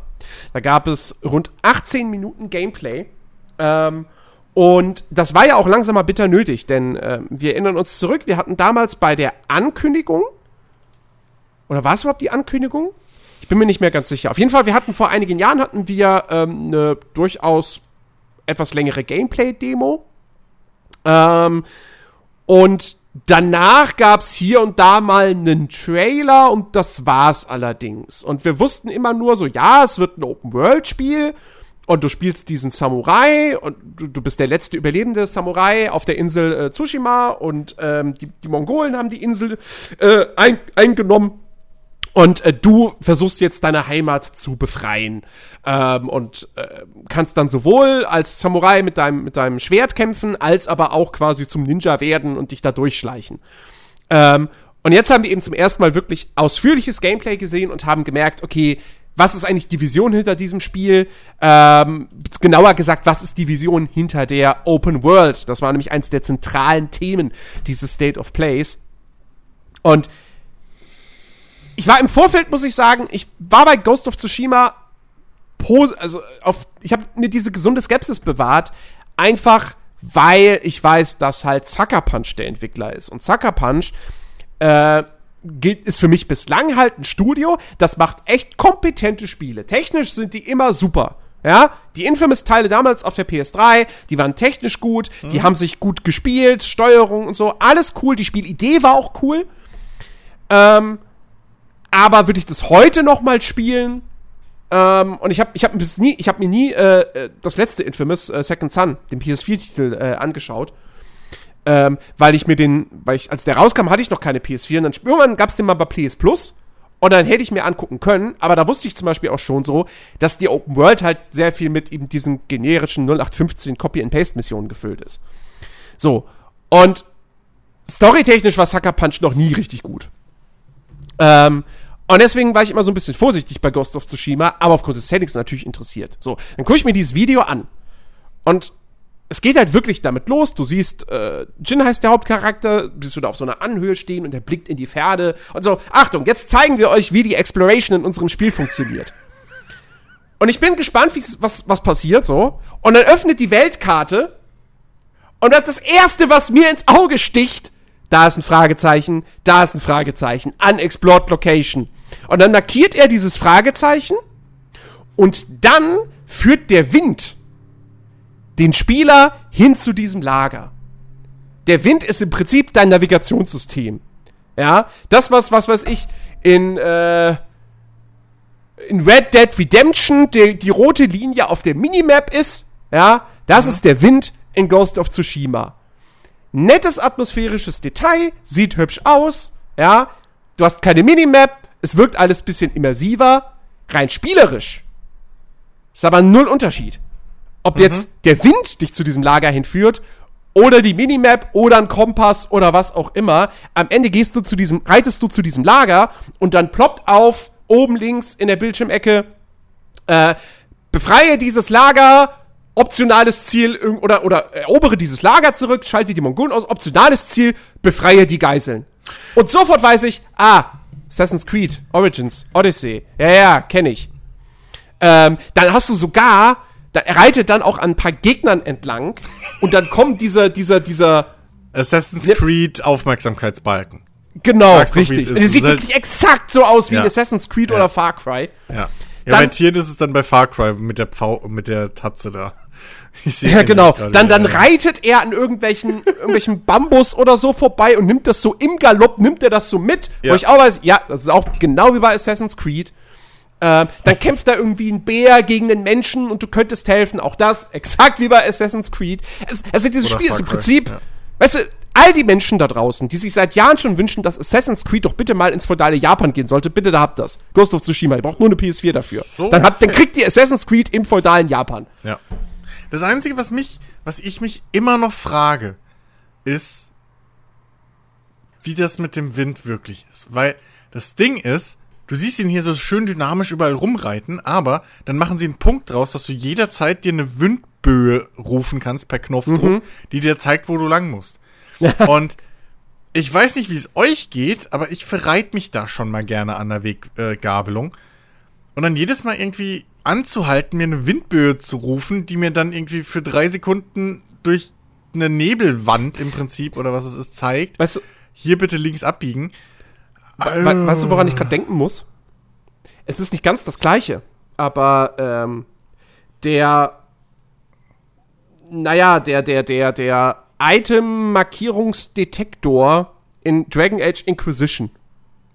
Oha wo man alle Nasen lang, weil man irgendwelche Kräuter braucht oder so, dieses Ding aktiviert, ah. damit man die Kräuter angezeigt bekommt. Mhm. In der Nähe. Ja. Und irgendwie muss ich da jetzt dran denken, dass du da wirklich rum, du reitest ein paar Meter und dann so, äh, wo muss ich denn jetzt nochmal lang? Äh, Wind, zeig's, zeig's mir mal bitte an, ach, da lang. Mhm. Und dass du das dann ständig machst. Und ja, das kann tatsächlich, das kann tatsächlich im Gegensatz zu einfach einer Minimap oder so auf, durchaus auf die Nerven gehen. Ja, oder, oder schon. sowas Elegantem wie, ich meine, du hast ja in diesem Spiel diese, diese, diese Mechanik drin, dass sich Tiere zu irgendwelchen interessanten Orten ja. leiten. Was auch immer das dann für Orte sind. Hier sind es irgendwie einmal ein Schrein, dann ist es, glaube ich, einmal sogar ein NPC, der irgendwo hockt, aber bei, mit dem macht er jetzt auch nichts. Nee. Ähm, und das hätte mich mal interessiert, was der NPC zu sagen gehabt hätte. Ja, ob der so, wirklich eine richtige Story-Quest gestartet hätte. Ja, also Füchse zum Beispiel äh, führen dich halt zu irgendwelchen Schreinen hin und Vögel zu interessanten Orten oder Charakteren oder sowas. Ähm, warum dann nicht einfach die, die Dingsroute gehen, finde ich, die Monster Hunter Route. Äh, und dann einfach sagen, hier, der hat so trainierte Käfer. Leuchtkäfer hm. oder sowas. Und hast dann so eine Spur, der du halt folgen kannst. Mhm. Weil das ist genauso immersiv. Es ist immer noch besser wie eine fucking rote Linie, aber es ist halt auch effektiv, weil du es halt immer ja. siehst. Ähm, und hier bin ich mir echt nicht. Ich. Ah. Ich weiß es nicht. Keine Ahnung. Also ich finde halt, wie gesagt, das sah halt. Das wird ein gutes Spiel. So, da habe ich, kein, hab ich keine Zweifel. Das, das, sag, das sagst ähm, du oft in letzter Zeit, ne? Ja, eben. Das hast du auch äh, weil, weil das Ding, grafisch sieht es halt nach wie vor einfach unfassbar gut aus und auch stilistisch. Ich finde das nach wie vor immer noch eins der stilsichersten Spiele, die ich kenne. Das sieht so großartig aus, mhm. äh, dass man sich auch da wieder denkt, so, okay, wenn ich das jetzt auf einer PS4 Pro spielen kann, wofür brauche ich dann eine Next-Gen-Konsole? Aber nun gut. Ähm, und, äh, und, und, die Kämpfe, ja gut, kommen wir, kommen wir gleich zu. Aber, äh, also, es sieht halt trotzdem alles nach Open World, nach Schema F aus. Nicht unbedingt nach einer Open World à la Watch Dogs 1 oder so, wo ich am Ende kotzen werde, dass alles halt gleich ist. ähm, aber, naja, es sieht halt, wie gesagt, aus wie Assassin's Creed Odyssey. Und mein Punkt bei Assassin's Creed Odyssey ist ja immer, dass ich mir denke so, ja, da sind sau viele Nebenquests drin, die die Geschichten erzählen. Alles cool. Das Writing kann man sich streiten, aber hey, sie haben versucht, sich Mühe zu geben und so weiter. Aber mir fehlt halt dieser Exploration-Faktor. Weil das, was ich in der Welt so entdecken kann, ist halt dann doch immer nur der generische Kram. Mhm. Ja. Und diese Befürchtung habe ich auch so ein bisschen bei Ghost of Tsushima. Weil er geht dann da zum Beispiel zu so einem verfallenen Haus. Und da könnte man ja jetzt sehr viel wieder mit irgendwie Environmental Storytelling arbeiten, dass du da irgendwas Cooles findest. Was findet er da? Crafting-Materialien. Mhm. That's it. So. Deswegen ist meine Befürchtung jetzt natürlich, ja, okay, Fuchse führen dich zu Schreien. Ja, dann gibt's halt 50 Schreine in dieser Spielwelt. Ähm, und äh, die sind halt auch reines Ding, um irgendwie da hier deine, deine, um, um der Charakterprogression voranzukommen. Weil du da dann irgendwie diese, diese, na, wie, wie, nennt, wie nennt sich das? Äh, na, was kriegt er denn da in einem Schrein? Oder wenn da irgendwie vier Schreine oder so, vier Schrein war, dann kriegt er doch da irgendwie so. Ich, ja, wie heißen die? Fähigkeitspunkte, Fähigkeitsboost, ich habe keine Ahnung von. Also ja, ein, ein Charakter-Upgrade einfach, so ja. ein Fähigkeits-Upgrade, wie auch immer. Ja. Ähm, so. Und dann denke ich mir auch so, ja, okay, dann wird, wird halt 50 Mal oder so, werde ich in diesem Spiel einen Fuchs begegnen, der mich zu so einem Schrein führt. Das ist jetzt kein spannendes Spielelement. Mhm. Ähm, wer weiß, wo mich die Vögel hinführen. Ähm, das, was mich interessiert hätte, wäre eben gewesen, dass er mal mit diesem NPC spricht. Ja. Hm. So, das hätte mich interessiert. Nee, der, an dem reitet er einfach entlang, vorbei. Ähm, und die Entwickler sagen in Interviews die ganze Zeit, weißt du, A, gehen sie natürlich super krass darauf hin, so, ja, wir haben keine, wir haben nicht viele Bildschirmanzeigen, wir haben keine Markierungen auf der Karte, wo ich mir denke, doch, ihr habt Fragezeichen. Ähm, und, äh, und sie sagen halt auch eben, äh, ja, Ghost of Tsushima ist eine Anthologie an Geschichten. Es gibt diese Hauptstory rund um Jin und den Kampf gegen die Mongolen, aber es gibt noch sehr viele andere Side-Stories, die sich dann um Charaktere drehen und wo du die kennenlernst und so weiter und so fort. Und es klingt alles cool und vielversprechend. Ähm, aber nichtsdestotrotz, das, was ich da gesehen habe, wirkt auf mich wie halt, ja, ein Standard-Open-World-Spiel im Jahr 2020, das schick aussieht und mit Sicherheit auch gameplay-technisch durchaus Spaß macht, aber will das jetzt der super grüne Abschluss für die PS4-Ära? Hm. Ich weiß nicht. Ich weiß nicht. Ich glaube, das wird, fällt eher in so eine Days Gone-Kategorie. Und, ähm, hey! naja, also, wie gesagt, womit ich jetzt nicht sage, dass es irgendwie schlecht ist, ne? Aber halt Days so. Gone hat so, aber saukoole Charaktere und eine richtig gute Story. Dauert so, bloß so ein, ewig, so ein bis es mal warm wird. Halt so, also ich sehe da halt einen 7 von 10 Titel auf uns zukommen. Der also, definitiv besser bei mir. Also, also ich kann, ich kann die Zweifel natürlich vollkommen nachvollziehen, weil du hast, du hast in den Punkten ja auch einfach recht. So, es ist jetzt nicht unbedingt was, was sich extrem von, von der. Danke, nächstes Thema. Von der Masse abhebt. Aber äh, das ist wieder so ein richtiges Beispiel dafür, ähm, ich sehe das. Ich, es sieht natürlich echt gut aus und ich habe Bock drauf. Ich finde das Setting auch mega cool. Und ich, also mein großes Fragezeichen ist halt immer noch gerade beim, beim Kampfsystem, äh, wie genau mhm. das funktioniert und wie sich das äh, anfühlt. Weil ich, ich finde es gut, dass es nicht so ein Sekiro oder Dark Souls Kampfsystem wird, weil dafür bin ich einfach nicht nicht äh, fähig genug, da bin ich zu schlecht für. Ich habe es ja nur schon mehrfach versucht, aber es funktioniert einfach nicht.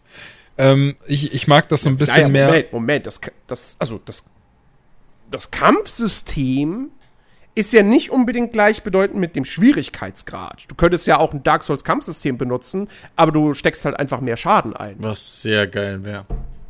Ähm, ne? ja, ja, du brauchst aber, halt auch weniger Schläge, um den Gegner anzuhalten.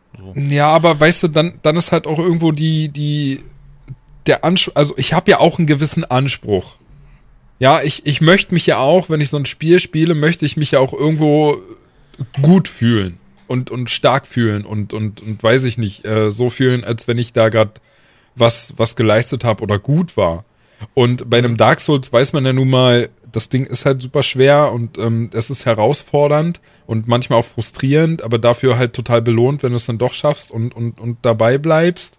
Ähm, aber das habe ich halt bei mir abgestempelt als äh, schaffe ich nicht, es ist mir dann doch zu schwer und ich bin dann halt auch zu stolz, um zu sagen, ich schraube jetzt den Schwierigkeitsgrad runter und, und habe halt am Ende eine andere Erfahrung äh, wie die, die man eigentlich haben sollte dabei. Und ich mag das dann halt ganz gerne, wenn das so ein bisschen mehr arcadiger wird, so ein, so ein Kampfsystem. Und ich mich aber trotzdem irgendwie danach gut fühle, als hätte ich jetzt was geleistet. So, ich, ich mag auch, ja, das ist wahrscheinlich das falsche Wort, aber ich mag halt auch so einfach stumpfe Kampfsysteme. So, ich, ich liebe halt absolut das Kampfsystem, was man halt aus den Batman-Teilen kennt, beziehungsweise ich habe Batman nie gespielt, also nur mal kurz, nicht der Rede wert. Ähm, aber ich mag halt total dieses äh, Schatten des Krieges Kampfsystem und das ist jetzt auch nicht unbedingt herausfordernd. Das basiert halt einfach nur darauf, dass du im richtigen Moment die richtige Taste drückst und dafür belohnt es dich mit, mit äh, super cool inszenierten Kampfsequenzen äh, äh, äh beziehungsweise ähm, Animationen, die dann da gezeigt werden und ich hoffe, dass das bei Ghost of Tsushima auch so sein wird, dass ich mich einfach durch die Kämpfe irgendwie gut fühle dann, dann, dann reicht es bei mir schon aus, ähm, zusammen mit, dem, mit der guten Optik, dass ich mich da halt drauf freue und dass ich, ja, ähm, wie gesagt, eure Skepsis nachvollziehen kann, aber ähm, halt trotzdem einfach hoffe, dass mir das Kampfsystem so viel Spaß macht äh, und sich so gut anfühlt, dass ich damit nachher total zufrieden sein werde. Und wie ihr wisst, steht auch die Story bei mir dann meistens eher an zweiter Stelle. Oder manchmal auch Dritter. so, ich ja, gut. Story steht vielleicht doch für die Entwickler am Ende an dritter Stelle. Das wir mal sehen. Wie gesagt, ja, Sucker, Punch, ja okay. Sucker Punch muss noch beweisen, ja. dass, sie, dass sie gute Geschichten erzählen können. Äh, was das Kampfsystem betrifft, ich bin da halt irgendwie so ein bisschen zwiegespalten. Weil auf der einen Seite sehe ich dieses Gameplay und in, also in der Demo sieht es für mich halt einfach aus wie Assassin's Creed 1 bis ähm, äh, ja, im Prinzip bis Syndicate, aber da, anhand dessen, wie übermächtig der Spieler in dieser Demo wirkte, eher bis, ähm, was war der letzte vor? Unity Black Flag. Ähm, so, das, das halt, also, das wirkte irgendwie so nach dem Motto, ja, einfach kontern im richtigen Moment und du gewinnst. Genau. Ja? So, das sah cool aus, es war cool choreografiert, aber es wirkte nicht spielerisch sonderlich anspruchsvoll. Jetzt sagen die Entwickler aber, nee, nee, also Kämpfe sollten, sind halt schon schwierig. Wenn du in ein Lager gehst, wo fünf Leute irgendwie sind und die stürzen sich auf dich, dann hast du ein Problem. Ja, aber genau ähm, die Szene, Moment, eben, das ist perfekt, dass du es gerade ansprichst. Genau die Szene habe ich nämlich jetzt gerade in der Demo. Da wird er von, von einem Bogenschützen beschossen und drei Mann rennen direkt auf ihn zu. Mhm. Und was diese drei Mann machen, ist genau das, was bei Assassin's Creed auch immer war. Sie greifen schön einzeln nacheinander an und lassen ja, sich abschlachten. Ja. Und gleichzeitig kann er noch automatisch mit dem Schwert die, Schil äh, die Pfeile parieren. Ja, fände ich mhm. gut. Also, ey, ganz ehrlich, ja, wenn, wenn das die, also ich habe ja auch nichts, wie gesagt, ich mochte ja sogar teilweise bei den, bei den alten äh, äh, Assassin's Creed dieses, dieses übermächtige bisschen. Ähm, aber man sollte es halt auch so sagen. Weil wenn der Scheiß dann am Schluss einfach nur scheißig schwierig ist, weil du halt das Timing nicht hinkriegst, ähm, dann ist es halt auch wieder Bullshit. So. Ich korrigiere mich, es waren sogar vier Leute, die ihn umzingelt haben, plus äh, Dings und die schön gucken. Ja, aber ge genau Einfach. das meine ich, ne? Also es ist da immer so eine so eine Gratwanderung bei mir, dass wenn ich wenn ich wenn ich schon im Vorfeld weiß, ich gehe in so ein Lager und ähm, ich bin jetzt irgendwie auf Samurai, auf Nahkampf geskillt und mhm. äh, ich, ich äh, weiß nicht, versau dann irgendwas und werd entdeckt und, und sehe halt, da kommen drei, vier Leute auf mich zu und ich weiß im Prinzip, äh, äh, im Prinzip, im Prinzip schon vor dem Kampf, ähm, ja gut, äh, das wird jetzt entweder super hart oder ich, ich gehe jetzt halt drauf. Dann ist das für mich schon frustrierend. So, aber das wenn ist, ich halt, wenn ich halt, wenn ich halt weiß, ich bin eigentlich, ich bin total übermächtig und ihr vier Leute, ihr könnt mir jetzt eigentlich gar nichts. Und dann stimmt halt mein Timing auch noch irgendwie im Kampfsystem, dann finde ich das gut. So, weißt mhm. du, der, der ein oder andere sagt dann vielleicht, er ist mir viel zu einfach so, aber, aber für mich persönlich, ich mag das dann lieber so, als wenn ich ganz genau weiß, äh, gut, die, die Szene kann ich jetzt nochmal neu starten, einfach nur, weil ich entdeckt wurde und da kommen vier Leute. Das, das Ding ist auch, ich verstehe auch nicht, wie sich das irgendwie zu, zusammenfügen soll, weil ich habe das Gefühl, dass dieses Spiel schon zwei sehr unterschiedliche Spielweisen dir anbietet. Ähm, weil einmal als Samurai, ich weiß nicht, ob du da besonders gut schleichen kannst in deiner schweren Klapperrüstung und allem. Nee, in der schweren Klapperrüstung sicherlich nicht. Sie, ähm, sie haben aber auch gesagt, weil es ist ja, es ist ja kein Rollenspiel. Ne? Mhm. Ähm, es wird zum Beispiel auch keine, es wird keine Multiple-Choice-Dialoge oder sowas geben. Ja? ja. Ähm, du kannst dich schon festlegen auf einen dieser beiden Spielstile, aber so habe ich das verstanden, du kannst auch jederzeit wieder switchen. Ähm, also es ist wohl nicht so, dass du sagst, nee, ich bin jetzt Samurai und wenn dann skillst du dich darauf und dann kannst du irgendwann dann ist Schleichen einfach nichts mehr für dich. Ja. Oder umgekehrt, du schleichst die ganze Zeit und skillst darauf und dann kannst du nicht mehr in offene Gefecht Kämpfe gehen, so, sondern würdest da halt sofort verlieren. Ähm, Finde ich ein bisschen schade, weil sie sagen in der Demo so schön den ehrenwerten Weg des Samurai und den unehrenwerten Weg ja, das, des, des, das, des das Ding ist halt, da, da, da bin ich halt auch mal storytechnisch äh, gespannt, weil die Geschichte ist ja schon so, ich meine, das Spiel heißt Ghost of Tsushima, ja. Mhm. Die Geschichte ist schon so, dass er vom Samurai zu diesem Ghost wird nach und nach. Ähm, also, ja. ja, muss man mal abwarten. Ähm, ich bin nach wie vor gespannt drauf. Ich hab Bock, das zu spielen, weil ich das Setting natürlich super cool finde, weil es halt wunderschön aussieht. Ähm, aber wie gesagt, meine Erwartungen sind, sind gedämpft. Ja, das Ding ist halt, ich, ich meine, ich bin eh noch nicht in der Position, dass ich mir überlegen müsste, mir das zu kaufen, so, weil für meine Plattform ja. kommt es ja nicht. Aber ähm, ich stelle mir halt echt die Frage, ob es mir 60 oder 70 Euro wert wäre, so von dem, was ich gesehen habe. Das ist halt das Ding. Ähm, also, und auf dem, auf dem Stand bin ich jetzt noch nicht. Also noch bin ich eher so auf der mal abwarten äh, äh mhm. Position. Ähm, wie gesagt, ne, da hängt vieles davon ab, wie voll ist die Welt mit irgendwelchem sinnvollen Kram. Ja. Weil du hast im Vorhinein ja schon so schön gesagt, ja, wenn es halt dann nur irgendwie, ich folge dem Fuchs und dann kriege ich äh, hier Schreien 7 von 23. Ja, whoop die Shit. So. Ähm, und so ein Kram ist, ja, keine Ahnung, ey. Keine Ahnung. Das sieht wirklich hübsch aus, so, das muss man sagen. Aber ich kaufe mir halt nicht für 70 Euro einen Bildschirmschoner, einen interaktiven. Das muss man halt auch mal sagen. Naja. Äh, ja, man wird es halt, man wird's halt ähm, nach dem Release in den, in den Tests ja herausfinden. Ja. Also, äh, äh, der, der, der alte Ben, der noch Zeit hatte, so, der hätte das Ding wahrscheinlich schon vorbestellt äh, und Warum? hätte dementsprechend seine 70 Euro dafür bezahlt, aber ey, mittlerweile bin ich halt auch auf dem Stand, dass ich sage, ich habe da Bock drauf und ich werde das auch spielen. Äh, aber ich warte halt trotzdem erstmal ab. Und wenn es dann nach den ersten Tagen heißt, das Ding ist halt super langweilig und die Kämpfe machen keinen Spaß. Ja, ja gut, dann wird halt bis zum nächsten Sale gewartet und wird vielleicht mal mitgenommen, wenn, ja. sonst nichts ich mehr da ist. Aber für sowas haben wir ja Jens, der das beruflich macht und der sich da eh beruflich reinstürzen muss. Äh, und für uns dann das Test, das, das, das, das Testkaninchen oder Testmeerschweinchen oder was ist. sich opfert. Ja. Ähm, genau, so viel zu Ghost of Tsushima, das ja. am 9, äh, 17. Juli erscheint. Ähm, und knapp einen Monat vorher, nämlich am 19. Juni, also äh, ist nicht mehr lang hin, drei, drei Wochen noch? Ja, drei Wochen noch.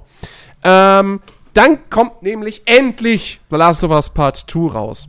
Äh, nachdem wir Ende April noch irgendwie gedacht hatten, so, oh Gott, es wird auf unbestimmte Zeit verschoben, es kommt erst im Herbst oder wer weiß auch immer wann. Ja, wegen logistischen Problemen. Äh, dann gab es den großen Leak wo äh, wahnsinnig viel von The Last of Us 2 äh, im Netz gelandet ist, wahnsinnig viel von der Story und auch Gameplay und so weiter. Ähm, also es hieß mehr oder weniger fast das ganze Spiel sei im Netz gelandet. Keine Sorge, wir gehen nicht drauf ein, weil wir uns beide Wir gehen nicht drauf ein, wir haben es nicht angeguckt und äh, Ben ja. weiß ich nicht, wahrscheinlich aber auch nicht. Nee, nee, nee, nee. Ja. Ähm, viel zu gruselig. Und Nein.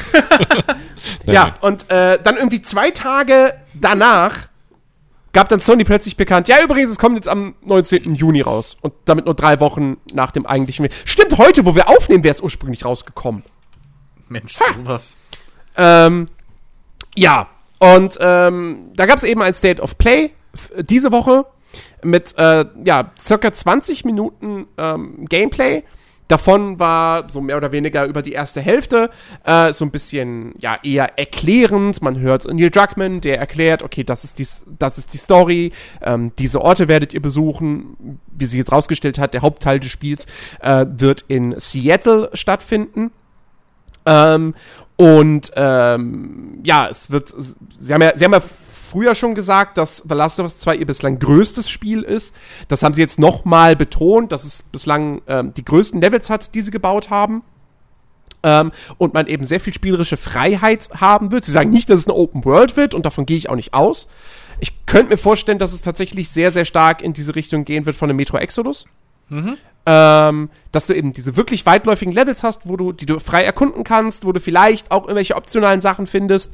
Äh, aber wenn du dann quasi die Story voranschreitest und dann diesen Level verlässt, dann kannst du auch nicht mehr zurück. Ich denke, ich gehe mal da stark davon aus, es geht in diese Richtung. Es wird auf jeden Fall ähm, ein bisschen offener, glaube ich. Also du ja. musst schon was erkunden können, weil da gibt es halt auch einige Mechaniken einfach drin, die sonst sinnlos wären. Genau. Ähm, sagen sie auch. Sagen sie auch, es wird viel zu entdecken geben. Ja. Ähm, und ähm, ja, und wie gesagt, dann wurden so ein paar Sachen erklärt, dass es zum Beispiel ähm, zwei gegnerische Fraktionen gibt in dieser Welt. Mhm. Nämlich einmal so Söldner und dann halt diesen, diesen Kult, den wir ja schon, schon vor längerer Zeit äh, vorgestellt bekommen haben. Äh, der da aus irgendwelchen seltsamen Gründen Leute einfach umbringt auf brutalste Art und Weise. Äh, wir wissen bis heute nicht, warum sie das machen. Glaube ich zumindest. Ähm, und, äh, und was da halt interessant ist, ähm, dass du halt diese Fraktionen und natürlich auch die Infizierten, die kannst du gegeneinander ausspielen. Mhm. Was mich auch sehr stark an Metro Exodus äh, erinnert hat, dass du halt wenn da irgendwelche menschlichen Gegner sind und dann hörst du aber auch Infizierte, äh, dann, dann sieht man, wie, wie Ellie da irgendwie eine, eine Flasche oder einen Stein oder was das war, irgendwo hinwirft. Die Infizierten reagieren darauf, nähern sich dann äh, den, den bewaffneten Typen und dann kämpfen die gegeneinander, beziehungsweise die, die bewaffneten Typen hauen ab.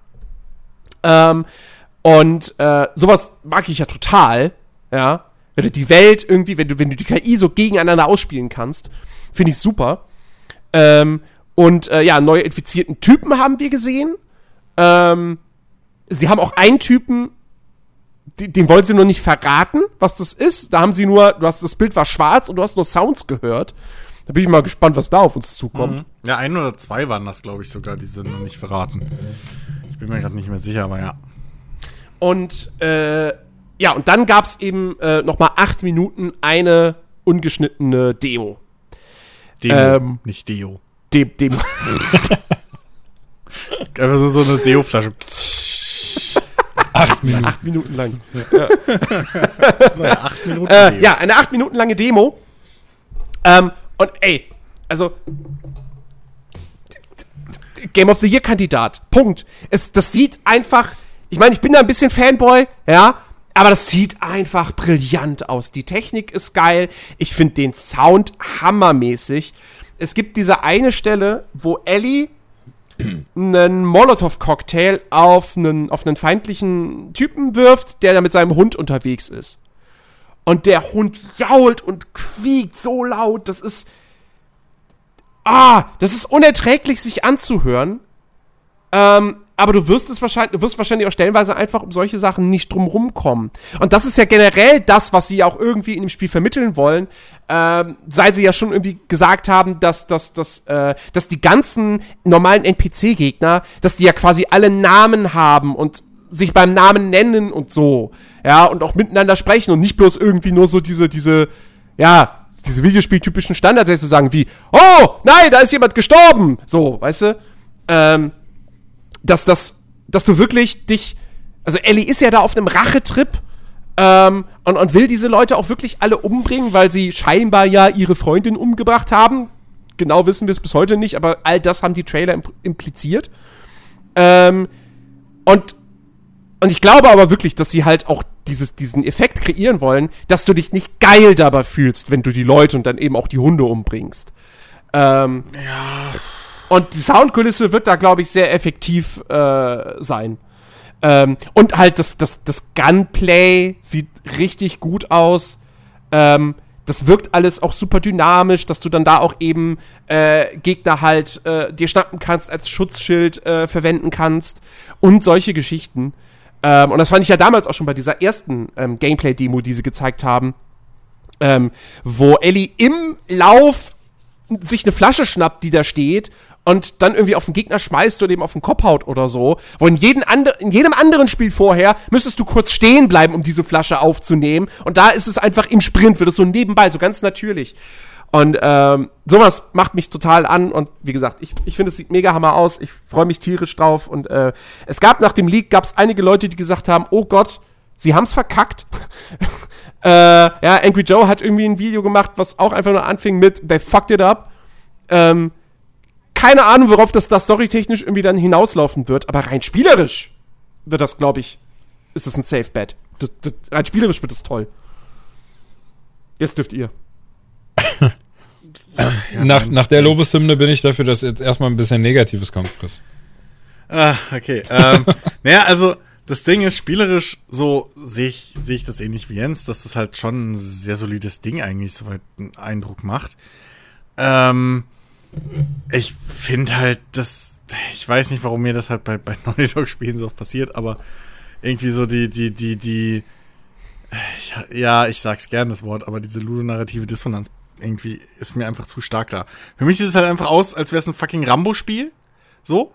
Ähm, mit Bogen und Pfeilen und Explosivpfeilen sogar später noch und allem möglichen.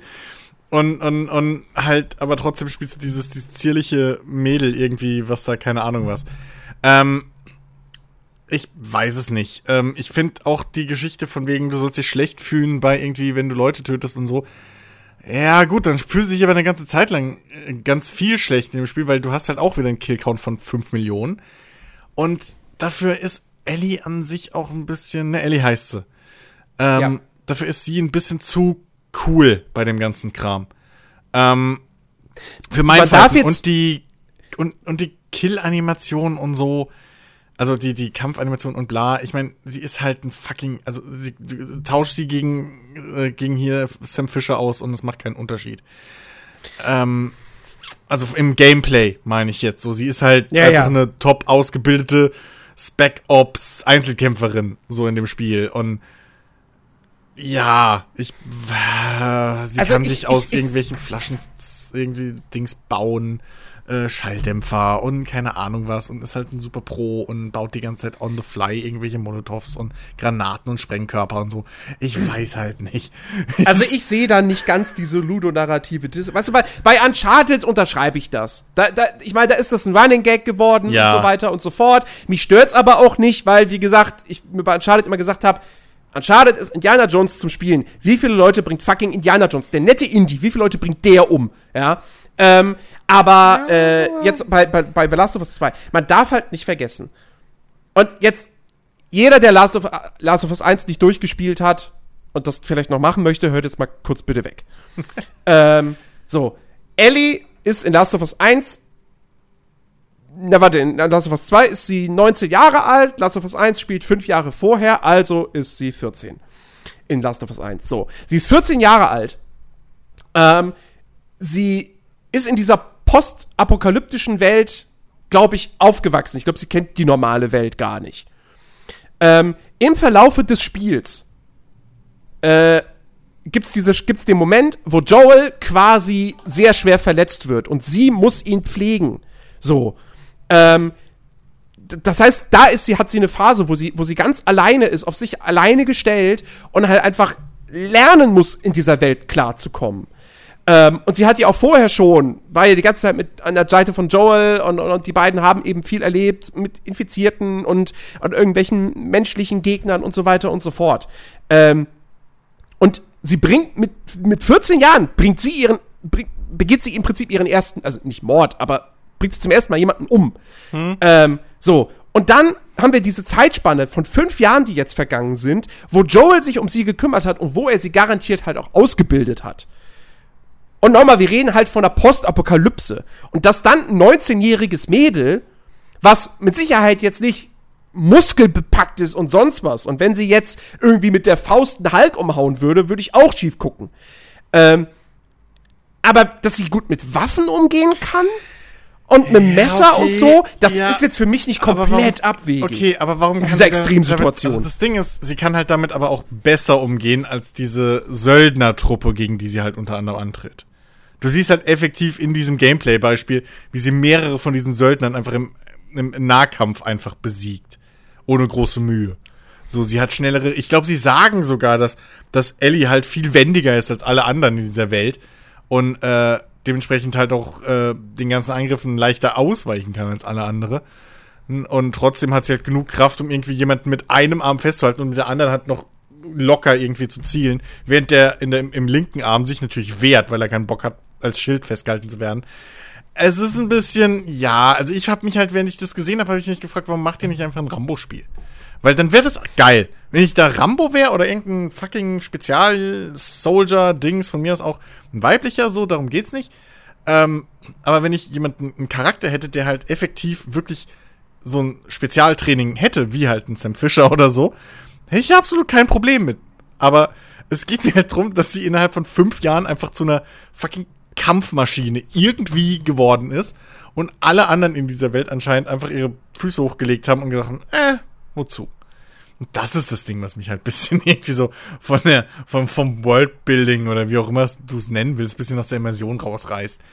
Ähm, das ist einfach, ja, keine Ahnung.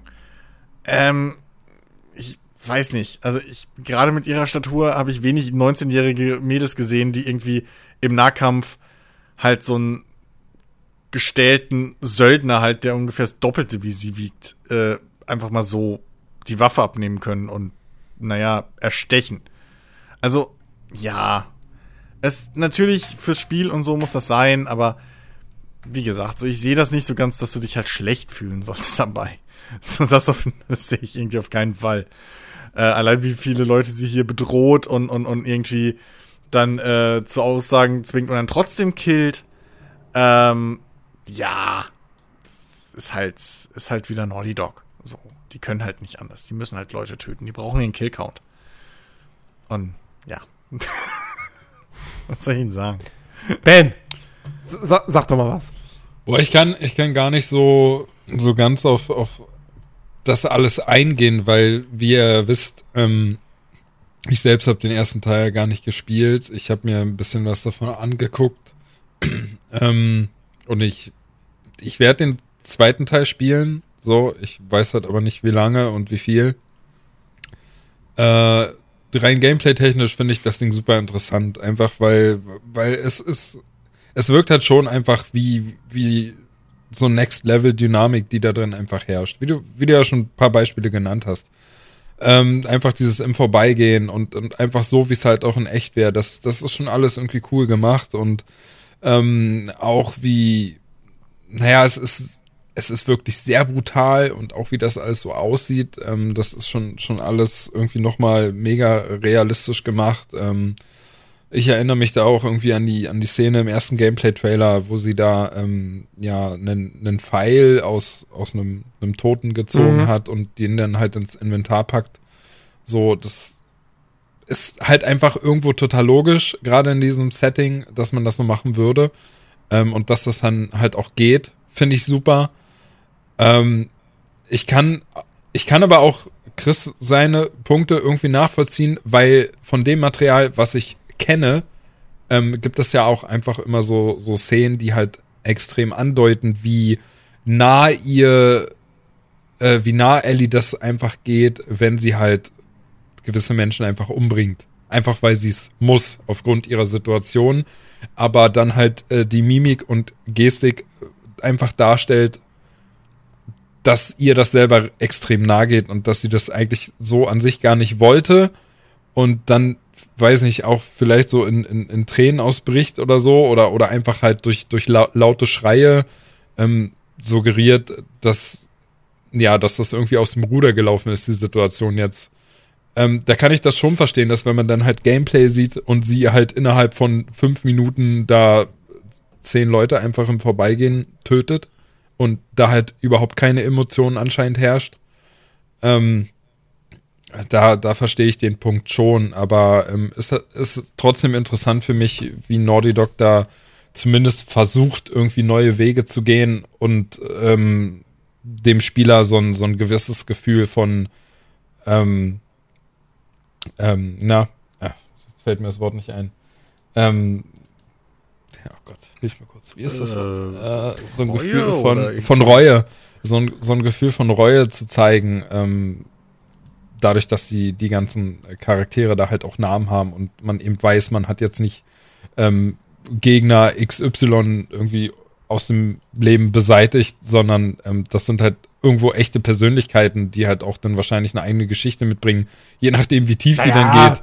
So, ähm, aber weißt du, das, ich finde den Ansatz schon sehr interessant, dass man, dass man den wagt und das passt ja auch irgendwie total zum, zum Set, äh, Setting. Ähm, ja, mein Gott, ansonsten, das wird ein gutes Spiel, wie Jens immer sagt. das, das wird ein sehr gutes das, Spiel. Das, das, das wird auf jeden Fall ein gutes Spiel und ich denke auch, dass es auch da dass sich auch da eine ganze andere, eine ganze Menge anderer Entwickler eine Scheibe irgendwie von abschneiden oder halt auch was abgucken, so für die Zukunft, wie man eventuell gewisse Dinge tut. Auch das Spiel sieht einfach fantastisch aus, von vorne bis hinten. Also, ja, ne? Ähm, werden wir am Ende sehen, wie es dann sein wird. So, wir sind ja zum Glück jetzt alle nicht gespoilert von dem, was ja da so große Aufregung geschaffen hat. Und äh, vielleicht sitzen wir hier und reden später nochmal darüber und, und weiß nicht, vielleicht wird Jens dann auch sagen, oh mein Gott, was ist da bloß passiert, Naughty Dog, was soll das? So, da bin ich halt gespannt drauf. Wer ja? weiß. Ja. Auf der anderen Seite, auf der anderen Seite gehöre ich aber auch zu den, bin ich vielleicht der einzige Mensch auf diesem Planeten, der beim Game of Thrones Ende nicht in Wut ausgebrochen ist. äh, also, was nicht heißt, dass ich das Ende gut finde, aber äh, nun, also ich, ich bin wahnsinnig gespannt, welchen Weg die Story gehen wird. Ähm, wie, wie Joel vor allem da eingebaut ist, weil wie gesagt, das Gameplay, was man ge bislang gesehen hat, war halt immer, dass Ellie alleine war, im Grunde genommen. Ja, du ähm, hast ja Begleiter, also das haben sie auch schon gesagt, bloß ob äh, hier Joel einer davon ist, weiß man nicht. Naja, doch, weiß man. Also, ja? Also es gibt ja hier, es gibt ja hier Szenen, wo Begleiter ihr teilweise helfen und sowas. Also ja, ja, also, es, also es gibt auch, man hat auch Szenen gesehen, wo Joel und sie irgendwie unterwegs sind und ja. irgendwie in einem Haus sind und von Infizierten angegriffen werden. Du hast noch kein Gameplay gesehen mit Joel an, an der Ach so, Seite. das, ja, nee, aber mit ähm, anderen Begleitern halt, und, und, die helfen und ja, keine Ahnung. Und mich, mich interessiert vor allem, wie groß Joels Rolle tatsächlich mhm. wird. Weil ich kann mir tatsächlich auch vorstellen, dass äh, vielleicht ist es ja, vielleicht ist es auch gar nicht ihre Freundin die stirbt, sondern vielleicht ist es auch Joel. Ja. Wir wissen es nicht. Ähm, ja, also beide. Wer weiß. Oder beide. Ja. Ähm, naja, auf jeden Fall, wir werden es in drei Wochen, äh, werden wir herausfinden. Äh, Finde ich übrigens geil, dass all die großen Magazine längst schon gepostet haben. Ja, wir spielen es übrigens schon. Der Test kommt dann und dann. Schweine. Ähm, ja, das, äh, ich, ich bin, ich, vielleicht habe ich ja Glück und krieg das Muster auch ein bisschen früher. Aber, naja. Schauen wir mal. Hm? So, äh, das war The Last of Us Part 2. Äh, dann äh, machen wir mal noch weiter mit, äh, mit Neuankündigungen. Und zwar, äh, vielleicht mal ganz kurz, um jetzt den kompletten Gegensatz zu The Last of Us zu haben. Zeitgleich mit Ghost of Tsushima erscheint im Juli Paper Mario The Origami King. Ähm, das neue Paper Mario, wo ja schon äh, gemunkelt wurde im Vorfeld, dass ein neues kommt. Und äh, ja, es kommt ein neues für die Switch. Es soll wieder mehr in die Rollenspielrichtung gehen, was, glaube ich, die Fans freuen wird, die von den letzten Teilen ziemlich enttäuscht waren. Ähm, ich habe kein einziges. Das Einzige, was ich gespielt habe, war auf der Wii damals Super Paper Mario. Das war aber eigentlich eher Jump'n'Run. Also ich weiß nicht, ob das ein offizieller Teil der Paper Mario Reihe ist oder doch nicht als oder doch als Spin-off gilt. Ähm, ich fand das damals cool. Es war aber eher ein Jump'n'Run mit leichten Rollenspielelementen. Ähm, aber es hatte damals diesen, diesen, diesen coolen Twist, dass du in 2D spielst, aber dann kannst du auch die Kamera umschalten, so eine 3D-Perspektive und dann siehst du Mario, die 2D-flachen Mario von hinten und so. Und, naja, ähm, Paper Mario, The Origami King. Alles, was ich dazu sagen kann, ist, das sieht super cool aus. Weil es halt wirklich eine Origami-Welt ist. Und das hat einfach. Nintendo hat's irgendwie drauf. Ähm, das haben sie ja hier schon mit den, mit den, was, das haben sie damals mit äh, Kirby's Epic Yarn bewiesen und dann mit den Yoshi-Spielen so. Sie haben es einfach drauf, Spiele irgendwie so aussehen zu lassen, aussehen zu lassen, als wären sie aus irgendeinem echten Material gebastelt. Ja. Also bei Yoshi war es halt auch, im ersten Teil war es dieses Woolly World, also auch irgendwie aus Wolle, alles. Und mhm. im letzten Teil war es dann, als ob du da irgendwie durch so Papp, Papp, Pappkulissen läufst. Ähm, und hier ist es eben auch jetzt Origami und äh, ja, das sieht cool aus. Ähm, also ich bin mal, ich bin mal gespannt, äh, was, das, was das wird. Wenn es wirklich ein richtiges Rollenspiel ist, dann bin ich da sehr neugierig. Ja. Drauf. Interessiert mich persönlich. Ich weiß nicht, ich mag Paper Mario einfach nicht. Ich find's gut. Mein Vater freut sich. So, der, der wieder was zum Spielen, aber äh, für mich persönlich ist. Ben, ich, nicht, ich komme hier nicht weiter. Kannst du mir mal helfen? Ja, oh, ungern. ungern passt. Weißt du, ich, ich spiele gerade Ghost of Tsushima und die Mongolen da, muss ich echt. Wir telefonieren später. ja, nee, weiß ich nicht. Ja. Die sollen mir mal, die ähm, sollen mir ähm. mal jetzt äh, lieber die ähm, Remastered oder Remake oder was das war, da irgendwie mal, was mal gemunkelt wurde von. Ähm, von den 3D-Marios, ja. Ja, genau. Das, das wäre er. Ja, oh, ja. Mario Galaxy 1 und ja, 2 will ich für die Switch haben. Ja, unbedingt. unbedingt. So, Remake. Remake ist ein wunderbares Stichwort, Ben. Ah, als hätten wir es abgesprochen. Denn, ey, wirklich, ich glaube, das ist die überraschendste Ankündigung seit langem. Ja. Ähm, und zwar, es kam schon vor, vor einigen Wochen auf, äh, irgendwie hier, was weiß ich, äh, Rating Board von, von Südkorea. Da waren Einträge für Mafia 2 und 3 für die aktuellen Konsolen. Also als irgendwie als Definitive Editions. So. Und äh, da war dann schon in dem Moment klar, okay, 2K legt die beiden Spiele nochmal auf. Mafia 2 Remaster. Mafia 3 ist ein PS4 Xbox One Spiel. Okay. Da kann ja, kann ja nicht ein Remaster sein. Das ist irgendwie seltsam. Aber nun gut, okay. Warten wir mal ab. So. Ähm, und dann kam die offizielle Ankündigung der Mafia Trilogy. Ähm, mit, womit ich schon überhaupt nicht gerechnet hätte. Weil ich gedacht habe, so, also für mich war irgendwie klar, Mafia 2 Remaster, ja, klingt logisch. Mafia 3 nochmal irgendwie rausbringen, ja, okay, keine Ahnung, weiß ich nicht. Vielleicht halt einfach nur dann eben mit den DLCs in einem Paket. So, Mafia 1, na, das werden sie mit Sicherheit nicht nochmal irgendwie anfassen, weil das ist ja so alt.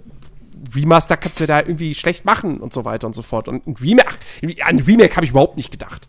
Ja. Das war für mich ein Ding der Unmöglichkeit. So, warum sollte jemand Mafia 1 remaken? Ja, ist ein Klassiker, aber es ist jetzt auch kein Spiel, wo heutzutage jeder noch da sitzt und sagt so, ach, Mafia, das ist so geil. Ähm, und ja, und dann kündigen sie diese Trilogy an und äh, du siehst diesen ersten Teaser-Trailer und wo du, wo du quasi so in ganz kurzen Schnipseln die drei Hauptcharaktere der drei Spiele hast. Und ähm, dann hast du da, siehst du da Tommy in so einer neuen Rendersequenz. Dann, da, da wurde man schon stutzig. Und dann kurz darauf wurde ja quasi diese, diese Microsoft Store-Seite geleakt, die eigentlich noch gar nicht hätte online gehen sollen. Äh, wo eben wirklich Mafia Definitive Edition mit Screenshots, mit Informationen und ja, es wird, es kommt ein Mafia-Remake. Ein richtiges.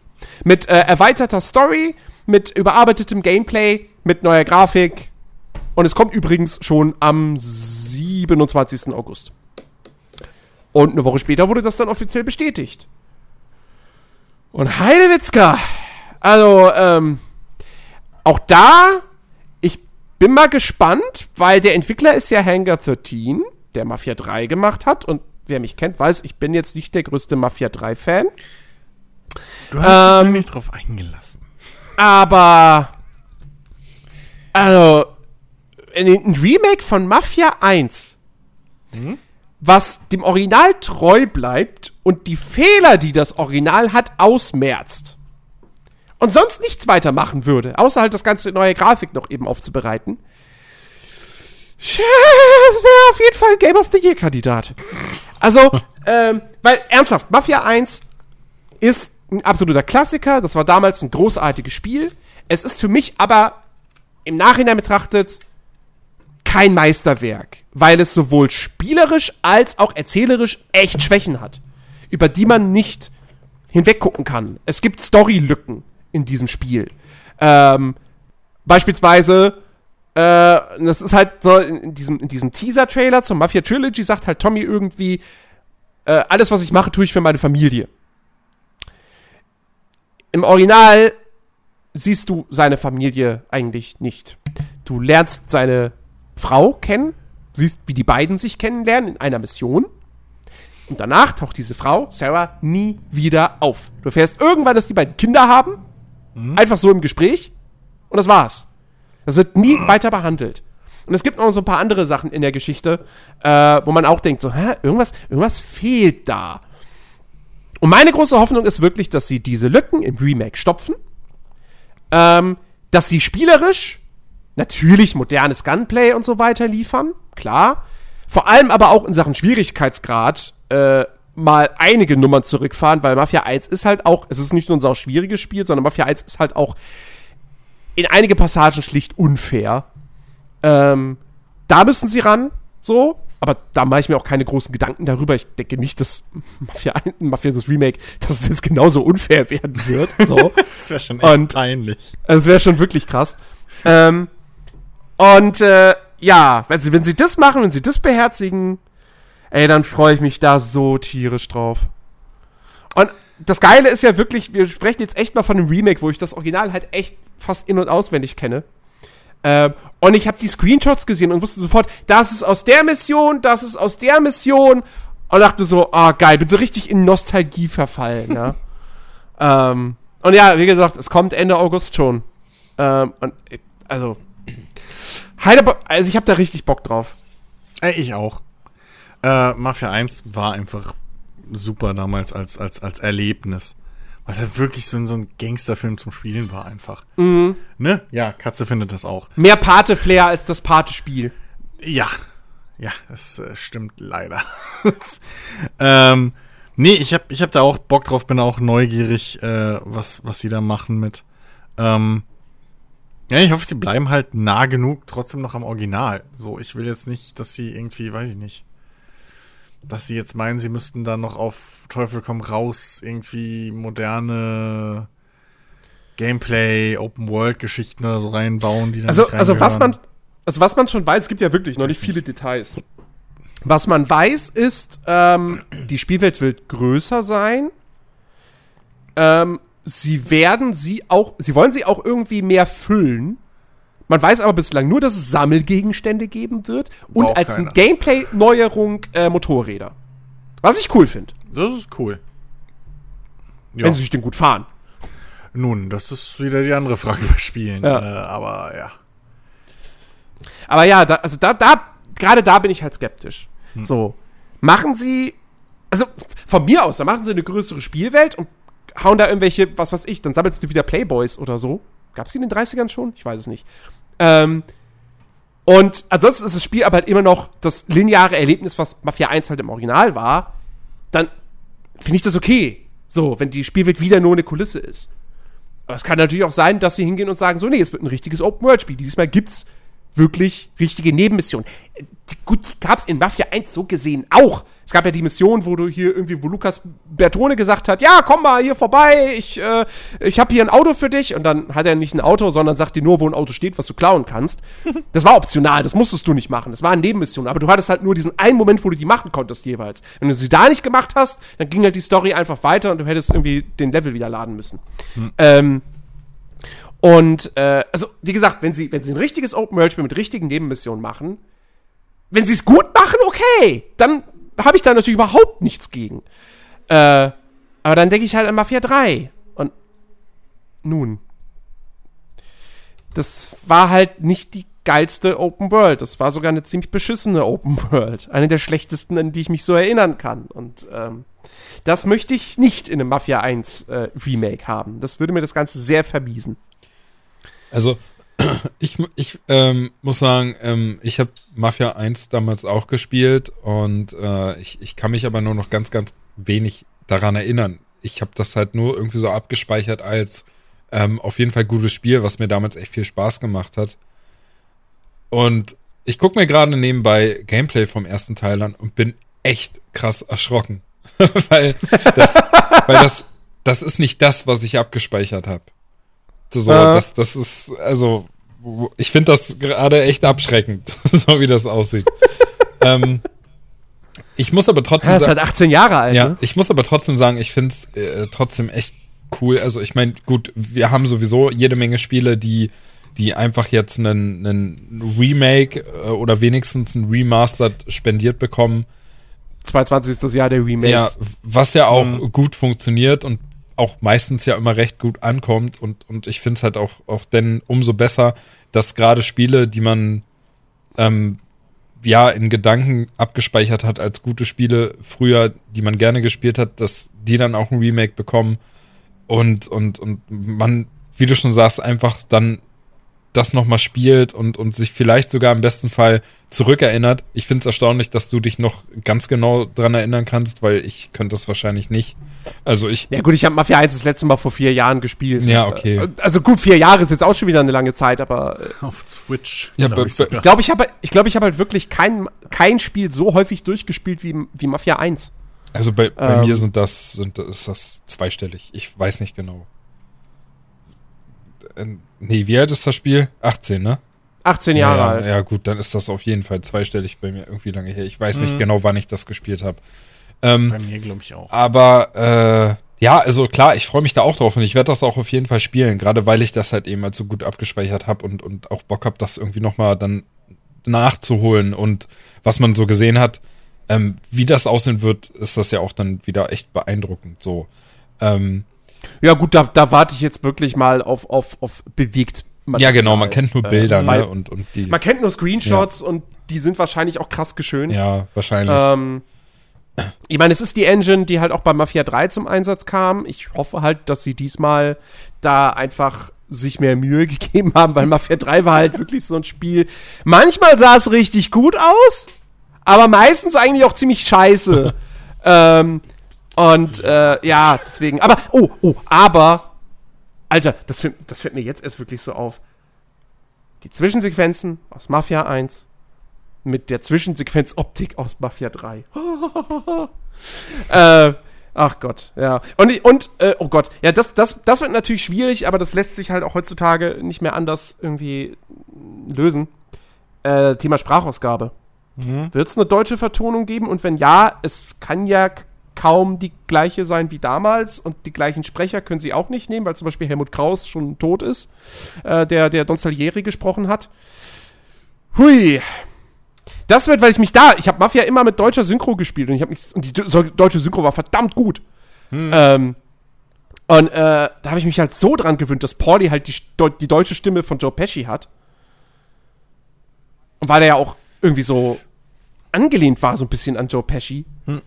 Aber Ich bin, aber wobei der, wobei der, der Sprecher liebt, glaube ich, noch. Aber, oh Gott. naja. Ja, mal schauen. Aber w- weißt du, weißt du, was ich, was, was mir so eingefallen ist, ähm, als ich ähm, das, das gehört habe, dass es halt ein Remake bekommt, so, da ist mir irgendwie sofort eingefallen, ähm, so, ein- so ein Spiel, wovon ich auch gerne einen Remake hätte heutzutage. Und das wäre Tony Hawk's Pro Skater 1 und 2. Nein, das wäre jetzt natürlich eine super Überleitung, aber das meine ich gerade nicht, sondern ähm, ähm, True Crime. Wenn das nochmal ein Oh, ja. Remake bekommen würde, das wäre auch richtig geil. Weil das habe ich halt auch abgespeichert als gutes Spiel, was mir Spaß gemacht hat. Wahrscheinlich Ja. ist das auch alles irgendwie Grund dafür, dass man früher dann nicht sofort den Zugang zu GTA hatte und dann hat man irgendwie andere Open-World-Spiele in die Hand Me- bekommen. Meinst du, meinst du True Crime LA? Oder dieses, dieses Nee. New York-Ding? äh, wa- warte mal, was war denn das erste? das erste war, Äh, war das LA-Ding. Ja, dann, ja, das erste. Kung-Fu-Kram. Ja, Das das hatte ich auch als eines meiner Lieblingsspiele aller Zeiten abgespeichert. Dann habe ich den Fehler gemacht, es nochmal zu spielen. Ja, Jahre später. eben. Also ich, Ähm, wenn ich heute Mafia 1 spielen Mechanisch würde, war das fragwürdig, aber äh, was so, so Spielablauf und Stimmung angeht und so, habe ich das immer noch sehr, sehr hoch. Da bin ich wie du, da hätte ich saugern ein Remake von. Ja, ja, ich habe das auch, auch äh, sehr schöne Erinnerungen an das Spiel. Aber Schön- auch da, wenn ich mir das jetzt angucken würde, würde ich mir auch Ja. denken, oh Gott, oh Gott. Ey, ohne Scheiß mit, mit, mit City of Angels äh, von, von äh, hier Distillers irgendwie auf den Ohren durch die Innenstadt von, von Los Angeles brettern. Das war einfach geil. Ja, ja. Schön im, im Ferrari Cabrio mit Blaulicht. Ich glaube, du Ey, konntest so sogar auch Leute verhaften, ne? Ja, ja, genau. Es gab auf der Ja. Straße gab es irgendwie immer so random, also wenn du in der freien Welt rumgefahren bist, gab es dann so, so, so zufällig generierte Verbrechermissionen, die konntest du dann verhaften. Ja. Das war schon geil. Ja. Blaulicht angemacht, sind die Autos schön aus dem Weg gefahren. Das, das war schon nice. Ja, mal gucken, vielleicht, vielleicht, Flow. vielleicht äh, wird, wird unser Wunsch ja dahingehend auch mal so erfüllt, wie, wie, äh, ich meine, für, für uns ist das jetzt auch gerade unmöglich, das wird nie passieren, aber Ey, das das- war ja bei Mafia 1 bei Jens nicht anders und äh, Das sein Wunsch wurde ich- erfüllt. Ey, ja, oder ne? Guck dir Command Conquer an. Da habe ich auch lange Zeit gedacht, da kommt nie wieder was. Ja. Jetzt machen sie zumindest äh, hier Remasters. Also, Ja, ich glaube, ich, also ich glaube, True Crime, True Crime Remake ist, glaube ich, wirklich schwierig, weil True Crime kam damals über Activision. Ähm, und ich meine, es gab ja dann Sleeping Dogs als inoffiziellen Nachfolger oder als geistigen Nachfolger, so. Also Sleeping Dogs hatte ursprünglich mal als True Crime 3 angefangen. Das fand ich nie gut. Ah, aber Sleeping Dogs war ja dann von, war das ich glaube, es war Square Enix. Ähm, und es ist ja leider gefloppt. Es war ja leider kein Erfolg. Ja, es war halt auch, es hat halt nicht diesen Flair, das war das Ding. Es, war was anderes, aber es war, ja. es war ein sehr cool, es war ein sehr cooles Spiel. Das auf jeden also. Fall, das auf jeden Fall. Aber ähm, ja, es war halt eine neue Marke und irgendwie, also in Anführungszeichen eine neue Marke und irgendwie, ja, so richtig Open World mäßig konnte es nicht so richtig überzeugen. Es war halt schon, ja, True Crime hatte halt einfach dieses, du, du spielst halt so, so ein Hongkong Western-Ding, Polizei mit bisschen übertriebenem Miami Vice-Feeling mit bei, mit deinen Supersportwagen, die da mit Polizei Blaulicht hattest. Äh, und so eine Geschichten. Das hatte schon was ganz Eigenes einfach. Ja. Und ja, das hatte halt Sleeping Dogs auch nicht so sehr ich es mochte. Ja. ja. Äh, aber ein Remake, das Activision jetzt macht oder machen lässt, ist Tony Hawk's Pro Skater 1 und 2. Mhm. Sie nennen es Remastered, genauso wie ja auch schon äh, Crash Bandicoot und äh, die Spyro Trilogy als Remaster immer bezeichnet haben. Meiner Ansicht nach sind das Remakes, weil das, die Spiele sind in einer neuen Engine nachgebaut, so. Ähm, und das gleiche ist auch jetzt bei Tony Hawk der Fall. Ähm, was sie übernehmen ist, und das finde ich sehr, sehr gut, sie übernehmen den Code der Originalspiele, um dieses Gefühl von damals zu rekreieren. Ja, also die Steuerung, die Physik, so. Mhm. Aber es wird in der, aber alles andere entsteht in der neuen Engine, in der aktuellen Engine, welche auch immer es ist, komplett neu. Levels werden neu gebaut, alles wird neu gemacht. Ähm, ich habe am Anfang, als, also als es, als diese Ankündigung kam, okay, Tony Hawk Remaster, habe ich gedacht so, oh. Activision und Tony Hawk. Activision hat in den letzten Jahren sehr viel Schindluder mit Tony Hawk betrieben. Ja, mhm. erst diese, diese, diese blöde Skateboard-Controller-Kacke da. Dann gab es dieses Tony Hawk's Pro Skater HD. Also es gab ja im Prinzip schon mal ein Remake von Teil 1. Mhm. Das war aber nicht gut. Ähm, und dann kam Tony Hawk's Pro Skater 5. das war erst recht nicht gut. Ähm, und äh, ja, und jetzt machen sie das. Mein Hoffnungsschimmer ist allerdings, es kommt halt von dem Studio, das A, die Crash Bandicoot und Spyro Trilogy gemacht hat. Ähm, das heißt, die, technisch haben die es auf jeden Fall drauf. Und B, das ist tatsächlich auch das Studio, die haben die letzten okayen bis guten, ich weiß nicht, ich habe sie selbst nicht gespielt, aber die letzten richtigen Tony Hawk Teile gemacht. Also hier ähm, Proving Grounds zum Beispiel. Hm. Ähm, das heißt, Activision hat da schon das bestmögliche Studio dran gesetzt. Und das gibt mir Hoffnung, dass das wirklich wieder dieses, eben dieses Gefühl von damals, äh, dass das das wirklich wieder rekreiert in moderner Optik. Äh, kommt äh, Mitte September raus mhm. oder Anfang September. Ähm, und äh, wird auch kein Vollpreistitel, glaube ich. Ich glaube, es kostet nur 40 Euro oder so. Äh, ja, ich glaube, äh, wo stand es denn hier? Äh, 4. September und kostet 45 Euro. Genau. Ja. Da gibt es für 10 Euro mehr eine Digital Deluxe Edition. Und für 100 Euro gibt es dann, was ich cool finde aber, ähm, gibt es dann die Version mit einem richtigen Skateboard von Birdhouse mit dazu. Oh, okay. Ja, ähm, ja ich, ey, ähm, Tony Hawk's Pro Skater 1 und vor allem 2 äh, habe ich Millionen Stunden reingesetzt. Ähm, übelst viel Bock drauf. Übelst viel Bock drauf. Äh, dieses Feeling mal wieder zu haben. Es gab bis seitdem halt nie wieder so ein richtig cooles Arcade Skateboard-Ding, was halt wirklich einfach mhm. alles scheißt im Prinzip. Und trotzdem noch genug äh, Herausforderungen bietet, dass, dass die Highscore-Jagd nicht zu einfach ist und so und dir einfach ein geiles ja. Gefühl gibt. Ähm, ja, habe ich, hab ich einfach tierisch Bock drauf. Weiß nicht, was ja. ich, was Einz einziger Wermutstropfen bei der Geschichte äh, ist halt schon, dass äh, schon be bekannt ist, dass äh, nicht der komplette Soundtrack mit dabei sein wird. Fünf, so fünf, Songs werden fehlen. Auf die muss man dann verzichten. Ähm, aber äh, ja, ja, nichtsdestotrotz. Also, ich bin da relativ guter Dinge. Ich hoffe vielleicht, dass sie als DLC irgendwann auch noch die äh, Levels aus dem dritten Teil nachliefern, weil mein, für mich war der dritte Teil der liebste. Den ersten habe ich nie gespielt. Lange Zeit wusste ich gar nicht, dass es einen ersten Teil gibt. Ich dachte wirklich, die Serie fängt einfach mit Teil 2 an. Ähm, hm, wie so vieles Zeug hierzulande früher. Ja. Und, äh, nee, aber, aber äh, Tony Pro Skater 3 habe ich sehr geliebt. Das hat sehr geile Levels und äh, das, das würde ich total abfallen, wenn es dann immer hieße, ja, das kommt noch als DLC für nochmal, was weiß ich, 10, 15 Euro oder so. Mhm. Fände ich mega. Äh, aber ja, das, das, das wird, glaube ich, äh, ein guter, hoffentlich ein guter Start in den Spiele September. Mhm.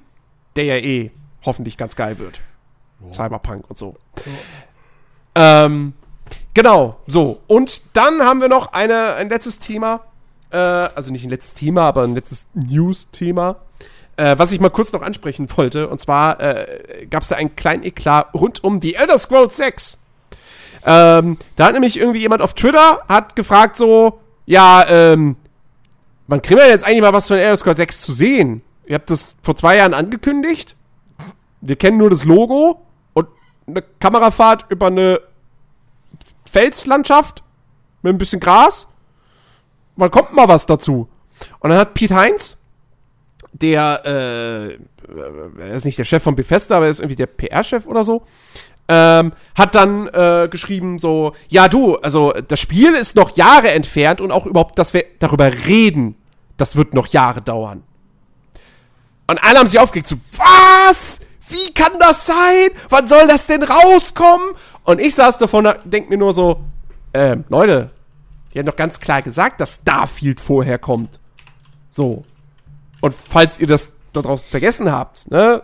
E3 2018, Bethesda, am Ende, nachdem sie Fallout 76 vorgestellt haben und uns gesagt haben, wie toll das wird, ähm, gab es einen Teaser-Trailer zu Starfield, was nicht mehr gezeigt hat als Weltraum, ein Planet, das Logo. Ja. Und dann, ja, und wir haben noch was, was danach kommt. Und dann kam dieser Teaser zu The Elder Scrolls 6.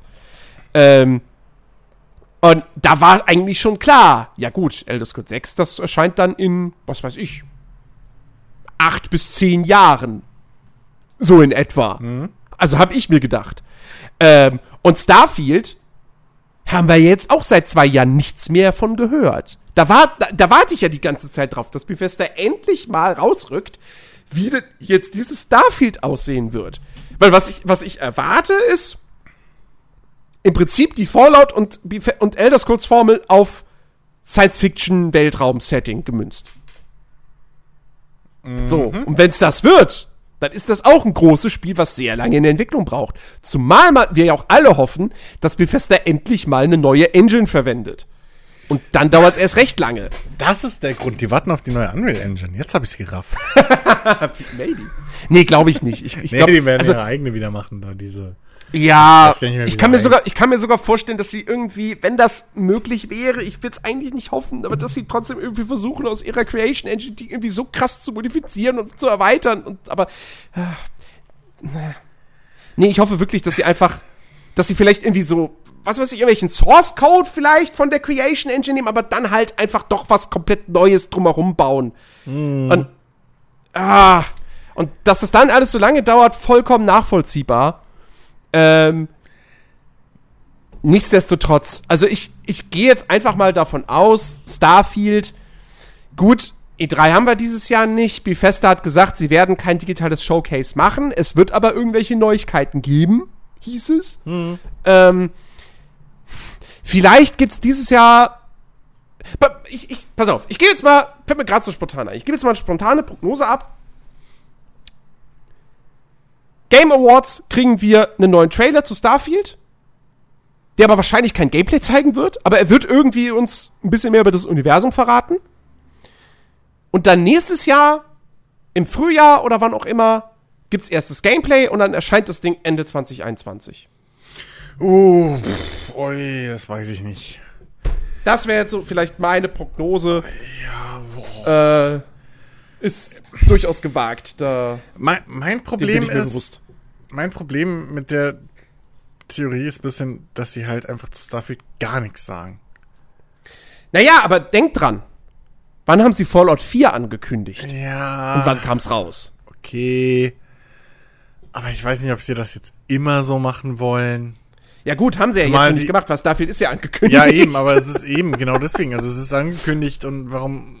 Also er hätte ja auch jetzt sagen können, so irgendwie, äh, ja, dazu können wir nichts sagen, weil wir aktuell mit Starfield beschäftigt sind. So. Ja, Das hat er ja aber nicht.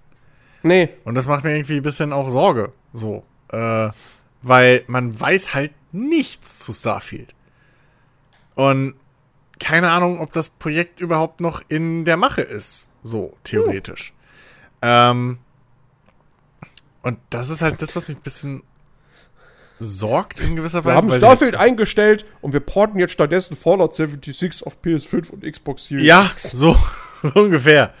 Äh, oder weiß ich nicht, Starfield bauen, haben sie jetzt umgebaut und wollten damit einfach Fallout 76 in Space machen, so, wer weiß. Noch ein MMO, weil es so gut geklappt hat. Keine Ahnung. Also, das, das macht mich einfach ein bisschen stutzig, dass sie halt gar nichts dazu sagen.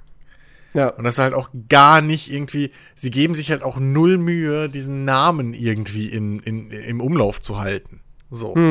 Ähm, und das ist ja durchaus eine neue Marke, da wäre das vielleicht mal ganz gut, gerade weil in den letzten Jahren ja jetzt Bethesda nicht gerade das positivste PR-Echo erlebt hat, so. Ähm, und generell auch immer wieder diese Frage kommt, ja, was hat denn Bethesda jetzt überhaupt noch so, ne? Weil irgendwie so ganz viele richtig krasse Erfolgsknaller hauen die ja jetzt auch nicht übers, äh, übers Jahr verteilt raus. ja, dieses Jahr kommt nichts mehr. Äh, Wir haben jetzt, dementsprechend, ja mit Greymore die neue Elder Scrolls Online-Erweiterung rausgebracht und Mhm. ansonsten ist, glaube ich, wirklich für dieses Jahr, außer Updates für Fallout 76 ist- und ein Season Pass. Nee, Battle Pass? Ach, keine Ahnung. Irgendwas, wo sie wieder Geld Natürlich. können. Ähm, nee, Ja. sonst ist nichts weiter angekündigt. Doom Ja, DLC ist okay. Ja, deswegen macht mich das, also ich will da einfach noch nicht wirklich was für hoffen. Einfach. Äh, weil das ist mir einfach alles zu vage. So, da hatten wir schon tausende Spiele, die irgendwann mal angekündigt wurden und dann nie erschienen sind und einfach, weil niemand mehr was gesagt hat, auch bisschen in Vergessenheit geraten sind. So. Mhm. Deshalb, äh, ja, keine Ahnung. Weiß nicht, was ich davon halten soll. Ähm, aber klar, das ist halt das Problem, wenn du, wenn du ähm, halt so äh, auf die schnellen Elder Scrolls 6 Trailer Wannabe-Ding zusammen schusterst, damit du halt irgendwie von, von den ganzen miesen Scheiß, den du im letzten Jahr davor abgezogen hast, äh, ablenken kannst. Ähm, ist halt genau das, das Problem, dass halt die Leute jetzt anfangen, Fragen zu stellen. Ja. So, ne? Das, ja, hätten sie Und halt ich die mein- Chance gehalten. man kann es ihnen halt auch nicht verübeln. So, Nee. weil Elder Scrolls ist nach wie vor ist eine große Marke, es Ja. ist eine geile Marke. Ich spiele gerade auch wieder Skyrim und ähm, und ich spiele es ungemoddet, weil ich keinen Bock hatte gerade auf diesen ganzen Hassel. Also habe ich ja letzte Woche schon erzählt. Ähm, und es hat mich aber sofort wieder gepackt, weil ich irgendwie in, in, in eine Hütte gestolpert bin. Die war abgeschlossen. Ich habe mir gedacht, oh, komm, hier, Dietrich, komm, knack ich auf, guck mal, was hier drin ist so. Und dann stellt sich das halt als die Hütte von irgendwelchen Banditen raus, wo es in den Keller geht. Von den Keller geht's in den Dungeon rein. Ähm, und es geht immer tiefer und immer tiefer. Und am Ende. Und, und, und die ganze Zeit findest du irgendwelche Briefe, die dir in die Geschichte erzählen, dass der irgendwie der Anführer von den Banditen irgendwie seine Schatzkammer hat und ja, keiner soll versuchen, in diese Schatzkammer reinzukommen und so weiter und so fort. Und dann findest du da irgendwie Leichen und tödliche Fallen und. Und das ist total cool. Und das alles ohne irgendeine Quest, ohne irgendwas, was dich darauf aufmerksam gemacht hat. Du bist einfach zufällig diese Hütte gefunden. Und verdammt nochmal, ich will so ein Spielerlebnis wieder haben. Und andere World-Hersteller wollen mir das scheinbar nicht geben. ähm, und ähm, ja, deswegen, ich kann es den Leuten nicht verübeln, dass sie, dass sie jetzt Fragen stellen. So, wo bleibt denn Elder Scrolls 6? Weil, ist ja logisch, weißt du, mir ist das klar, dass das noch lange Zeit entfernt ist. So. Äh, weil, mein Gott, Bethesda Game Studios wird halt nicht zwei große Open-World-Spiele parallel entwickeln. Nee. Ähm, aber, äh, ja, Also sie machen es halt, wie gesagt, auch, also das ist halt das Ding so, sie machen es auch null deutlich, dass sie gerade an einem anderen großen Spiel arbeiten. ja. So, das ist halt, glaube ich, genau dieses Problem. Ähm, ja, und einfach Elder Scrolls 6, da ist wahrscheinlich noch nicht mal klar, wo das genau spielt, wenn du Pech hast. Also da ist wahrscheinlich noch nicht mal die Konzeptphase durch. Richtig. Sie wissen halt wahrscheinlich nur, ja, okay, das ist halt definitiv eingeplant, so wie auch ein Fallout 5 wahrscheinlich irgendwann kommt. Ähm, weil da wären sie halt blöd, Also außer Ja. sie gehen vorher pleite, aber ansonsten kommt da ein Fallout 5. Ähm, und äh, ja, das war halt, das ist halt das Problem, wenn du ablenken willst, dann musst du halt auch irgendwie was haben, wo du dann die Leute mit ablenken kannst. Ja. Ne? Ja. Ach, naja. Gut, ähm, reden wir doch mal noch so ein bisschen über das, was wir in den vergangenen Wochen ähm, gespielt haben.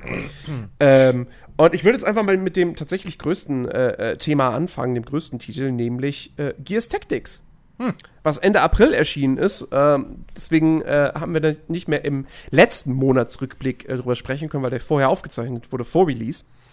Ähm, ja, ist kurz zusammengefasst, es ist XCOM im Gears-Universum. Ja, aber mit, Aller mit seinen eigenen Twists. mit seinen eigenen Twists, ähm, sowohl was das, was die Spielmechanik betrifft, als aber halt auch so ein bisschen das Metagame. Denn ähm, wer jetzt irgendwie erwartet, da wie in XCOM eine große Weltkarte zu haben und ganz viele wählbare Missionen und so weiter, nee. Das, das ist nicht, man baut auch keine Basis auf, es gibt auch keine Forschung und sowas, das gibt's alles nicht, sondern es ist deutlich linearer, es ist aber auch deutlich storyfokussierter. Ähm, also im Prinzip kann man sagen, es ist wirklich ein Gears-Spiel, nur dass du halt nicht in Third Person da rumläufst und aktiv ballerst, sondern alles aus der Vogelperspektive verfolgst und deinem Squad da äh, in Runden basiert äh, Befehle erteilst. Genau, genau. Ähm, oh Gott, das ist schon so lange her. Ich muss auch zugeben, ich habe es noch nicht sehr lange gespielt. So, ich habe mal zwei Stunden oder sowas reingespielt, ähm, als es erschienen ist. Ist ja auch im Game Pass, also kann man das ja auch gut machen. Ähm, und äh, wollte das dann irgendwann jetzt noch mal demnächst irgendwann reinschieben. Äh, weil mir hat das wirklich gut gefallen, so. Ähm, der, der, der Gears-Vibe kommt rüber, auch wenn man halt aus einer ganz anderen Perspektive ähm, spielt. Ähm, die Kämpfe sind alle bisschen, ja, mobiler, bisschen, bisschen flotter gefühlt. Ähm, du, du wirst halt schnell umzingelt und, und, und irgendwie, keine Ahnung, deine, deine Deckung wird umlaufen und, und natürlich klar, du hast halt auch durch, durch Einheiten wie die Ticker, äh, die, die Ticks, meine ich, nicht die Ticker. Ticker waren ein anderes Spiel. Ähm, wie die, die, die, die, diese Zeckenviecher da, die auf dem Boden rumrennen und so. Hast du natürlich auch äh, äh, einfach Gegnertypen, die du schnell abwehren musst, die auf dich zustürmen, die dich überrennen können. Ähm, das ist schon wirklich, wirklich cool gemacht, das Ding. Das macht echt Spaß. Das bietet eine gewisse Alternative auch zu, zu einem, zu einem XCOM, ähm, wo ich auch recht froh drum bin, weil noch so ein gleichgeschnittenes, rundenbasiertes Strategiespiel hätte ich jetzt echt nicht gebraucht. Ähm, und was halt schön ist, dass es wirklich einfach auch charakterbasierter ist.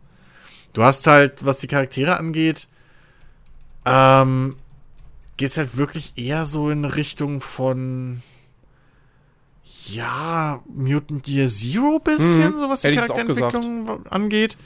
Ähm, also du hast nicht diese, dieses freie Rumlaufen und irgendwie Levels entdecken und so bis jetzt, ähm, zumindest nicht. Aber halt so, du, du, du hast, jeder Charakter hat im gewissen Sinne seine eigene Rolle und dementsprechend äh, auch Bewaffnung und auch eigene Skillbäume. So, und die entwickelst du halt dann weiter mit der Zeit.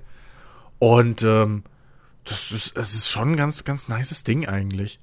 Muss Ja, ich sagen. finde, ähm, ich finde, es hat eine ganz klare Stärke oder aber auch eine ganz klare Schwäche.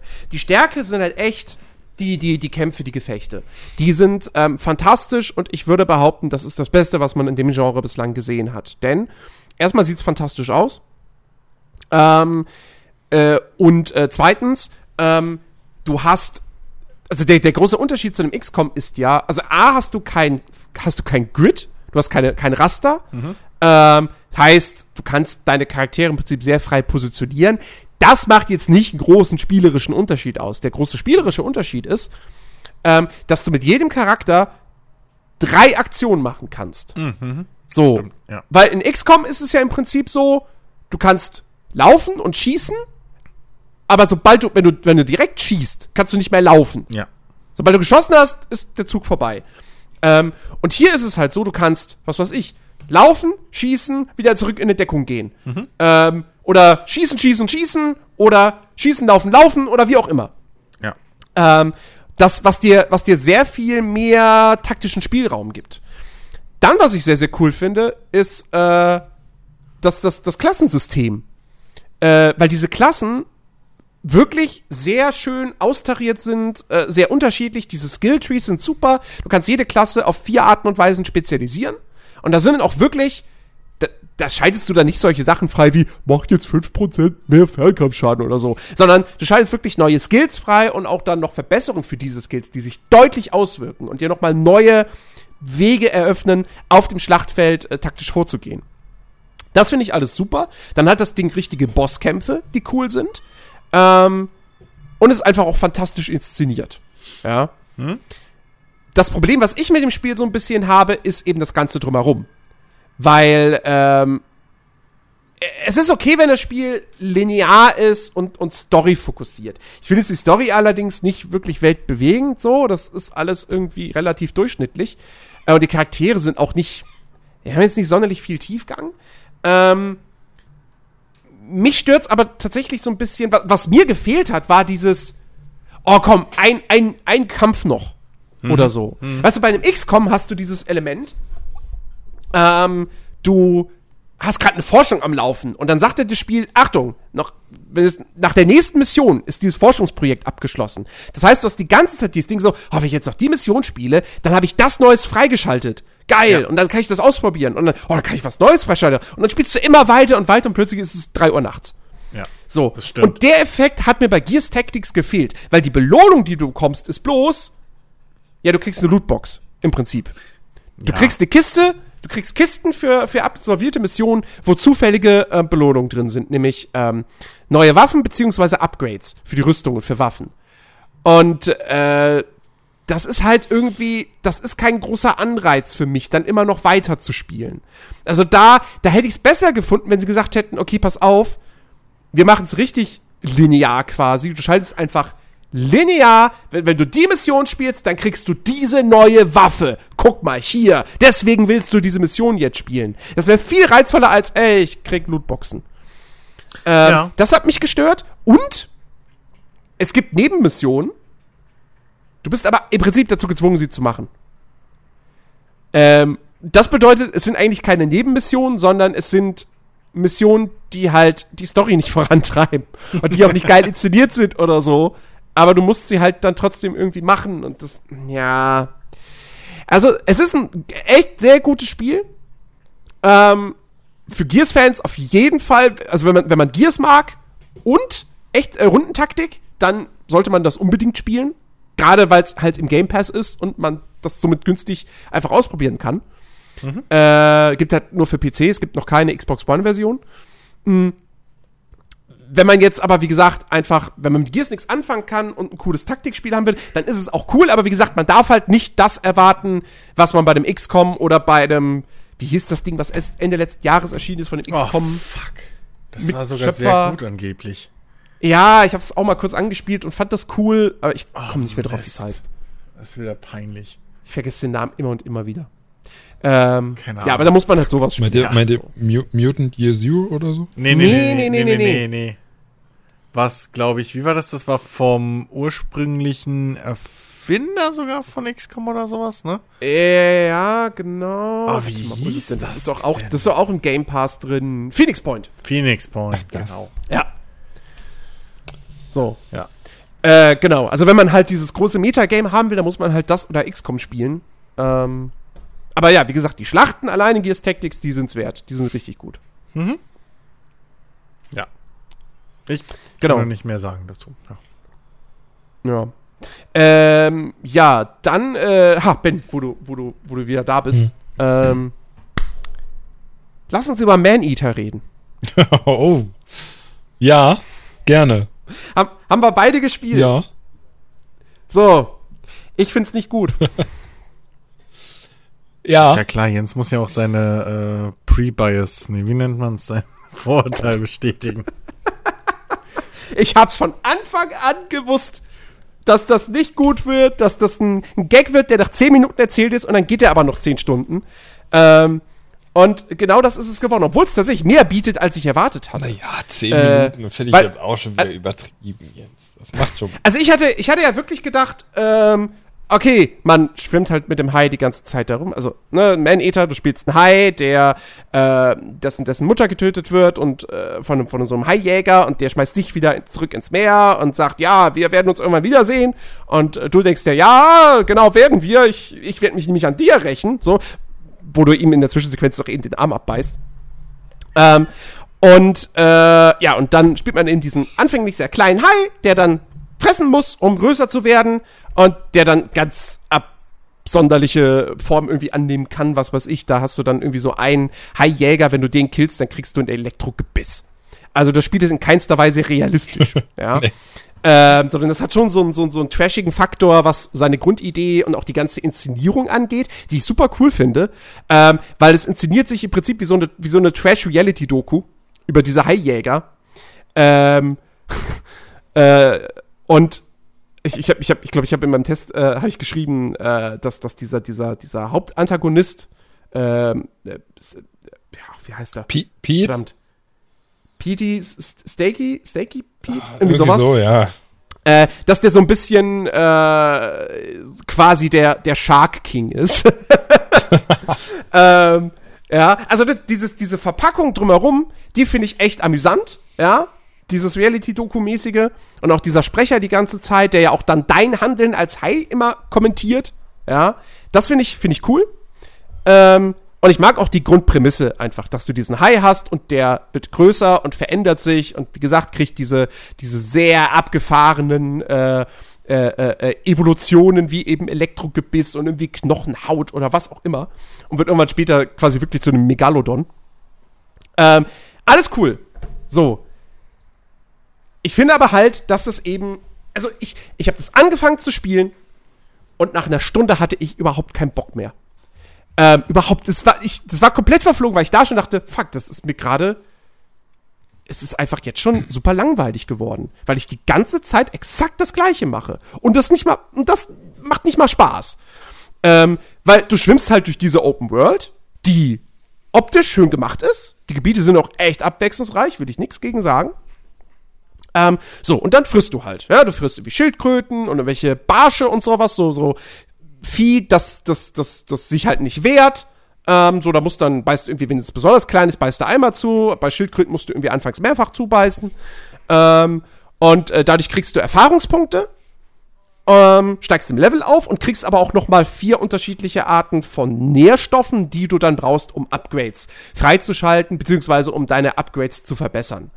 Ähm, und es gibt aber auch, und das hatte ich nicht erwartet, es gibt halt auch sehr viele aggressive Tiere im Meer. Ähm, was man davor schon wusste, ist, dass du Kämpfe haben wirst gegen diese Haijäger zum einen, die ja im Prinzip funktionieren wie die Polizei in GTA. Ja, je mehr Badeurlauber oder so du frisst, desto höher steigt dein Fahndungslevel und irgendwann kommen diese Haijäger mit ihren Booten. Mhm. Ähm, also gegen die kämpfst du. Und dass es irgendwelche Alpha-Prädatoren geben wird, wie so einen fetten Alligator, das war auch schon vorher klar. Was mir halt nicht bewusst war, war, dass es eben auch irgendwie, was weiß ich, ständig irgendwelche kleinen Barracudas gibt, die dich angreifen. Und dass du also wirklich regelmäßig richtige Kämpfe hast. Das Problem ist, diese Kämpfe sind halt einfach, sorry, die sind halt scheiße. Weil alles, was du machst, ist im Prinzip ähm, RT, also auf dem Controller, RT die ganze Zeit drücken, um zuzubeißen. Mit LB kannst du dann noch so mit deiner Schwanzflosse zuschlagen. Ähm, also es ist ein super simples Kampfsystem, das dann auch noch dadurch zunichte gemacht wird, dass es keine Lock-on-Funktionen gibt. Das heißt, du musst die ganze Zeit die Kamera nachjustieren. Und wenn du dann noch an der Wasseroberfläche kämpfst, sobald du mit der, mit der Schwanzflosse aus dem Wasser rausguckst, schaltet das Spiel quasi in so einen anderen Modus um. Dass du die ganze Zeit an der Oberfläche schwimmst. Und du musst dann wieder auf dem Xbox-Controller musst du X drücken, um wieder unterzutauchen. Mhm. Und wenn dir das in Kämpfen passiert, ist das mega nervig. Ähm, Den Punkt gebe ich dir. Und dadurch sind die Kämpfe halt nichts anderes als ein wildes RT, RT, RT, RT. Ähm, und. Klingt für mich nach Skyrim. Den Punkt gebe ich dir nicht. Also es gibt, es ja, gibt auch erfordernde Kämpfe, so, du hast halt auch die Möglichkeit zu dodgen. Ne? Du, du kannst natürlich ja. ausweichen so und das musst du auch machen, weil gerade am Anfang sind die Gegner schon ziemlich hart. Wenn du dann so irgendwie mit Level 3 oder Level 4 als High gegen so ein Level 8 Krokodil kämpfst, ähm, da musst du schon Ja, vorsichtig sein. Also es ist jetzt nicht nur stumpfes RT-Gedrücke, es ist meistens RT-Gedrücke in Kombination mit ab und zu mal Dodgen und ähm, was das Kameraproblem betrifft, da gebe ich dir auch einen halben Punkt, denn ja, es ist schon ziemlich nervig und die Kamera springt auch ziemlich schnell immer hin und her. Es gibt aber auch, also anstatt manuell mit dem rechten Stick nachzujustieren, kannst du halt auch einfach den, ich glaube, es war sogar der rechte Stick, den reindrücken und dann fokussiert die Kamera automatisch den Gegner, aber halt leider eben nicht dauerhaft, sondern nur kurzzeitig. Ähm, das heißt, Das bringt halt der, der. Kampf findet im Prinzip statt, dass du meistens RT drückst, zwischendurch immer mal ähm, den rechten Stick reindrückst und ab und zu, ähm, je nachdem mit welchem äh, Gamepad du spielst, halt ähm, die Kreis oder eben die äh, B-Taste, um halt zu dodgen.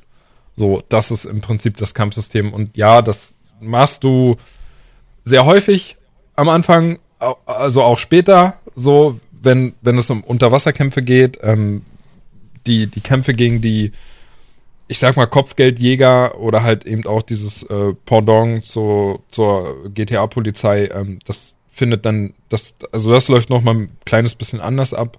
So, ähm, Ja, da, da, da, da musst du halt, da musst du wirklich alle Nasen lang den, den, den Harpunen ausweichen. Das wird dir dann per, per Bildschirmeinblendung klar gemacht, so, so ein Kreis, der dann auf deinem Charaktermodell erscheint, der sich dann immer weiter zusammenzieht und dann musst du im richtigen Moment, musst du dann ausweichen, um nicht getroffen zu werden. Das ist nochmal ein zusätzliches Element, okay. Ja, du springst halt auch aus dem Wasser heraus, um die Gegner von den Booten zu reißen und so. Aber, also nichtsdestotrotz, das, das Ding ist halt, äh, ja, okay, wenn man jetzt den Vergleich zu einem Skyrim bringt, in Ordnung. Ähm, bei einem Skyrim habe ich aber noch mal ein bisschen mehr Möglichkeiten durch unterschiedliche Waffen oder halt auch Zauber. Ähm, und die Rahmung. Die Rahmung ist halt wichtig.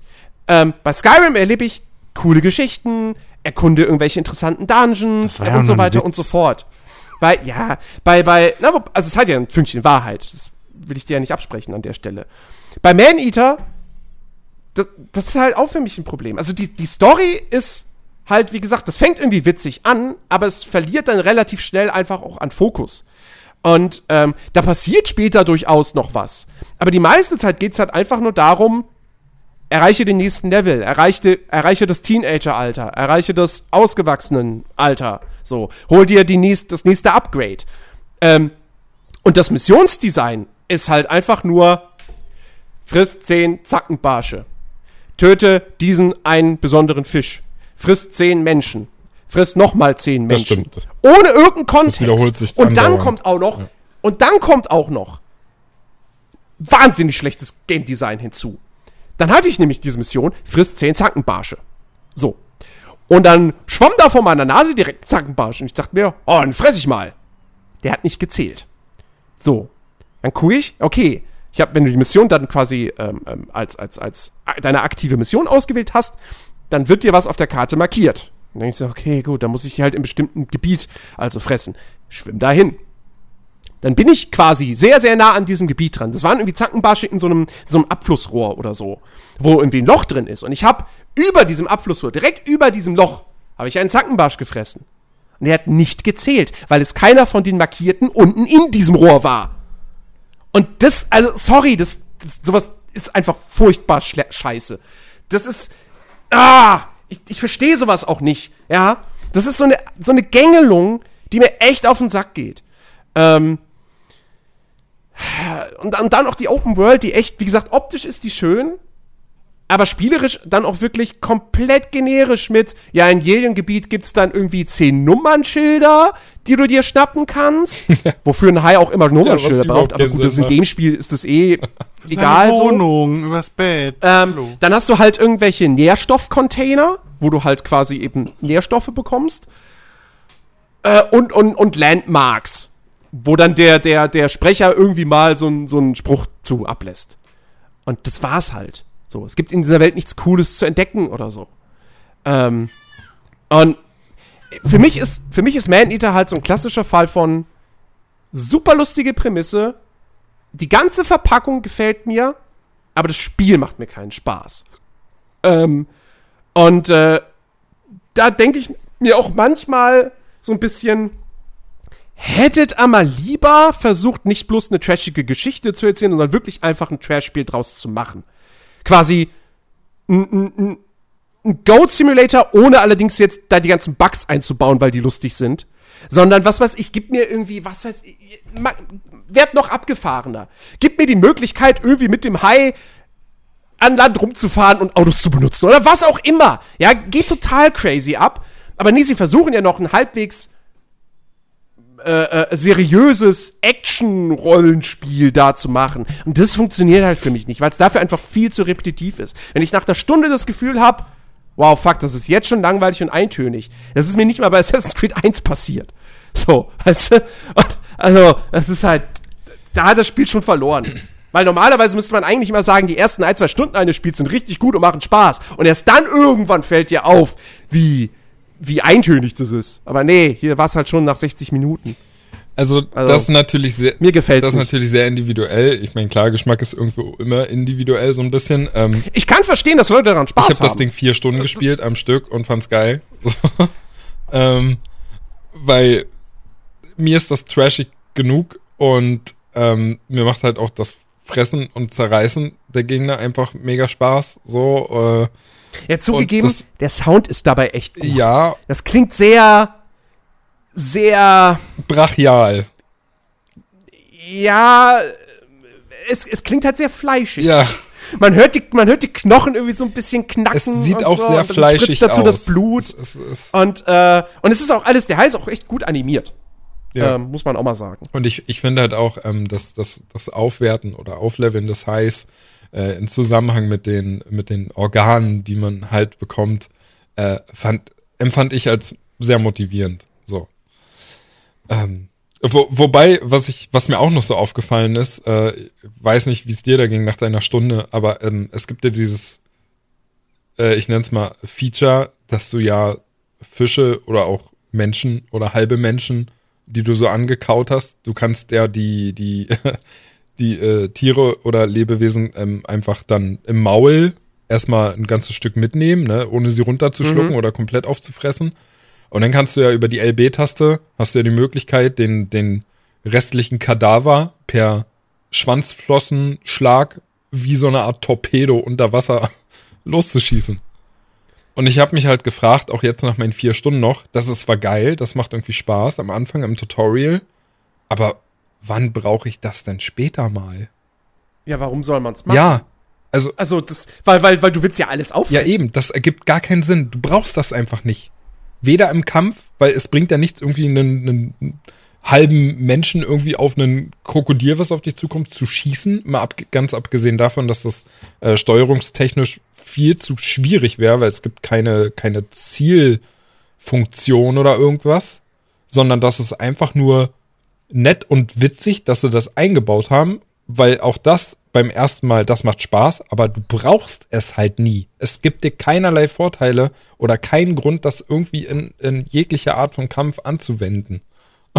mhm. Und das, da habe ich mir gedacht, hä, äh, Moment, was, was soll das? so. Naja, gut. Ähm, nee, also es, es ist natürlich auch kein Spiel, was irgendwie mega Budget hatte, so und äh, nee, ich habe mich lange drauf gefreut. Ich wurde nicht enttäuscht, muss ich sagen.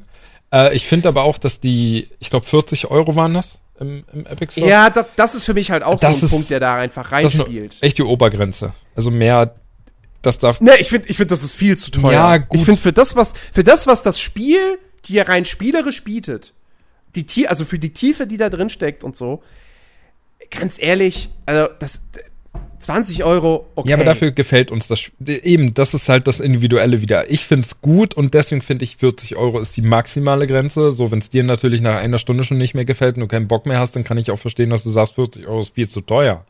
So, dann wäre das bei dir wahrscheinlich eher so ein 10 bis maximal 20 Euro Kandidat.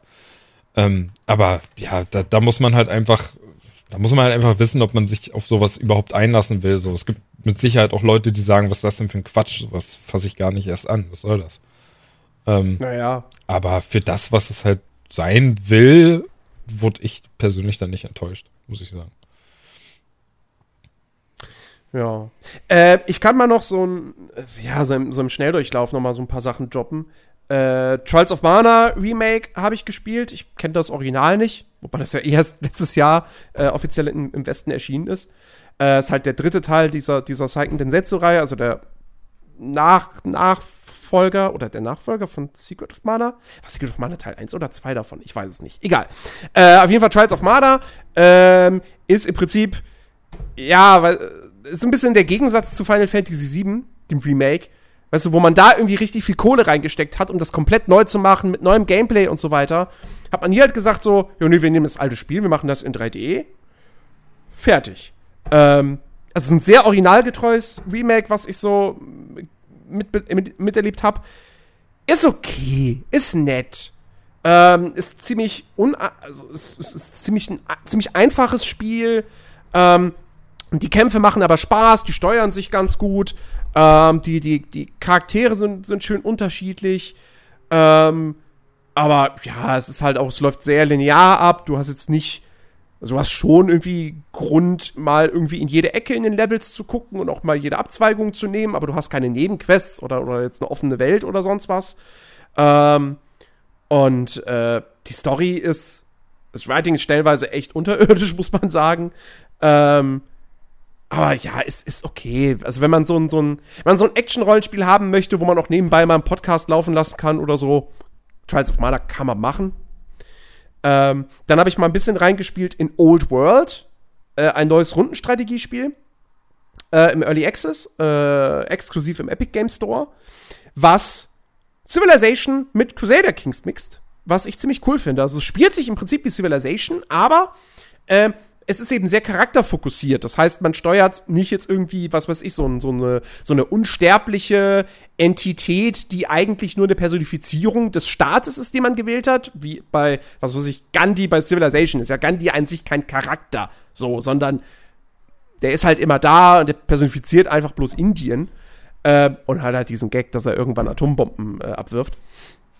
Ähm, und bei Old World spielst du aber eine D Dynastie. Und jeder dieser Charaktere wird irgendwann sterben und du musst halt dich darum bemühen, Nachkommen zu zeugen, damit deine Dynastie nicht stirbt. Also genau wie in Crusader Kings. Äh, und es gibt eben Zufallsereignisse, die dann eintreten und daraus formt sich dann auch eben so deine eigene Geschichte. Ähm, und das Ding, äh, ich habe jetzt nur an der Oberfläche gekratzt, aber was ich bislang erlebt habe, hat mir sehr, sehr gut gefallen. Ähm, vor allem, es hat auch im Gegensatz zu Civilization, wo du ja einfach irgendwie du hast, was weiß ich, deine paar Einheiten und äh, mit denen kannst du dann irgendwie eine Aktion pro Zug machen oder so. Und in Civilization, äh, in Old World, mh, mm, hast du Befehle als Ressource, ähm, die du in jedem Zug neu bekommst. Und ähm, sozusagen jede Aktion, die du durchführst, kostet dann einen Befehl. So, oder wenn du mit einer Einheit weitere Wege zurücklegst, dann kostet dich das mehr Befehle. Ähm, und dadurch kannst du halt sehr, sehr frei entscheiden, was du in jeder deiner Runden machen willst. Ähm, und äh, das gefällt mir ganz gut. Ähm, und das Ding ist halt auch inhaltlich eigentlich schon ziemlich fertig. Sind alle Spielelemente drin. Es gibt bereits über 1000 äh, dieser, dieser Zufallsereignisse. Äh, sie wollen jetzt irgendwie jeden Monat, wollen sie hunderte weitere ähm, äh, nachpatchen. Äh, Early Access soll wohl ungefähr ein Jahr lang gehen. Ähm, und im Prinzip, wo das meiste halt noch gemacht werden muss, ist, ist halt wirklich so die, die, die Optik, ja, das irgendwie, was weiß ich, manche Modelle im Spiel haben noch keine Textur oder manche Sachen sind noch nicht richtig animiert oder so. Aber spielerisch funktioniert das schon echt gut und ähm, macht, also macht einen echt guten Eindruck. Ähm, ach ja, und es ist noch nicht, irgendwie, es gibt noch keine deutsche äh, Lokalisierung. Ähm, ist bislang nur auf Englisch spielbar. Und ja, ja, auf Englisch. Ähm, so, und äh, dann kann ich auch noch kurz einbringen. Ich habe diesen, ich habe vergangenen Monat zum ersten Mal die Definitive Edition von Age of Empires 2 gespielt. Haben ein paar, paar Runden mit, mit einem alten Schulfreund äh, gezockt, äh, der mich gnadenlos fertig gemacht hat, weil ich Age of Empires nie Multiplayer gespielt habe. Und äh, irgendwie so friedlich vor mich hingebaut habe und plötzlich äh, stellte ich fest, oh, der hat mich komplett eingemauert. Ähm, und ich muss wirklich sagen, das ist echt was, was, sie, was sie grafisch da nochmal gemacht haben, so die ganzen Modelle neu gezeichnet und so. Das ist, das ist schon cool und ordentlich. Ich kann jetzt natürlich nichts zu den ganzen Quality of Life Verbesserungen sagen, weil wann habe ich das letzte Mal Age of Empires 2 gespielt im Original? Was ist wahrscheinlich länger her als Mafia 1 das erste Mal gespielt zu haben. Ähm, äh, aber wirklich, wirklich sehr, sehr ordentlich gemacht. Ähm, gefällt mir gut. So, so müssten, so müssen Definitive Editions aussehen. Blizzard. ja. Ähm, und als letztes Ding, ich habe Star Citizen gespielt. Oh, ah, das ich auch noch mal kurz. Ey, hatte ich, das möchte ich auch noch mal kurz erwähnen. Ich habe Star Citizen gespielt. Nicht viel, ein Abend lang und äh, an dem Abend hatte ich dann auch noch äh, relativ viele Probleme mit entweder Bugs oder halt hm. nicht konzeptionell ausgereiften Spielsystem. Yep. Ich konnte, ich wollte eine Liefermission machen, ich konnte sie nicht abschließen, weil irgendwie, was ich will mit meinem Raumschiff, will ich das Paket abholen, ich hole das Paket ab, trage es zu meinem Raumschiff und denk so, okay, warte mal, ich habe ja so einen Ladebereich, ich mach den mal auf. Hm, da kann ich aber das Paket nicht reintun. Internet gefragt, Google, stellt sich fest, stellt sich raus, ja, mit dem Raumschiff kann man diese Mission nicht machen. Oh. Weil es halt diesen Laderaum nicht bietet für solche Pakete. Nun, ähm, und äh, ja, da bin, bin auch irgendwie ein, zwei Mal von, aus dem Spiel rausgeflogen und so. Aber. Kurze Frage, hattest du das, das, das, das Standard, das günstigste Raumschiff, oder? Mhm. Ja, aber was ist das denn für ein Mist, wenn du, wenn, wenn. Also, das heißt ja, du musst, um, um diese Mission abschließen zu können, musst du von vornherein schon viel mehr Geld bezahlen. Oder nicht? Nee. Nee, das ist einfach, einfach nur genau durch. Also, das Ding ist, es ist ja aktuell noch alles ein offener Sandkasten. Also, du hast ja auch nicht wirklich eine, einen Bereich, wo du jetzt sagst, hier starten alle neuen Spieler. Mhm. Und dementsprechend sind halt auch die Missionstypen und so, die jetzt gerade gebaut sind, werden, sind für alle Spiele immer so. Also da, für alle Spieler. Da ist noch nicht irgendwie von wegen, dass das Spiel checkt, okay, du hast jetzt ein Frachtraumschiff, mit dem du Fracht transportieren kannst. Ja, verstehe. So. Genauso checkt das Spiel andersrum aber auch nicht, dass du jetzt zum Beispiel noch keine Waffen hast und deswegen halt irgendwelche Kopfgeldmissionen oder so nicht machen hm, könntest. Ja, verstehe. Das Spiel also das, dieser Check fehlt halt noch. Da ist noch keine Barriere. Du hast in dem Sinne noch keinen, weiß ich nicht, äh, noch halt, da gibt es noch keinen Kommunikationsweg in die andere Richtung. Das ist dann aber. Es ist halt immer noch sehr früh. Das ist dann aber auch wieder irgendwo ein bisschen, wo man sich dann fragt, so von wegen, Mann, da wird, da wird so viel investiert und, und, und so viele Dinge gleichzeitig angepackt, aber an den grundlegenden mhm. Sachen, um überhaupt äh, potenzielle neue Spieler dazu zu gewinnen und dafür zu begeistern, die schreckt man dadurch wieder ab, indem das so random ist, dass man nicht mal ja, stinknormale Liefermissionen abschließen kann. Ja, aber das, das, ja, das Spiel hat halt einfach das Problem, dass es halt noch vor Early Access Reife in Early Access gehen musste. Hm. Durch seine offene Entwicklungsgeschichte. So. Das ist halt das Hauptproblem eigentlich.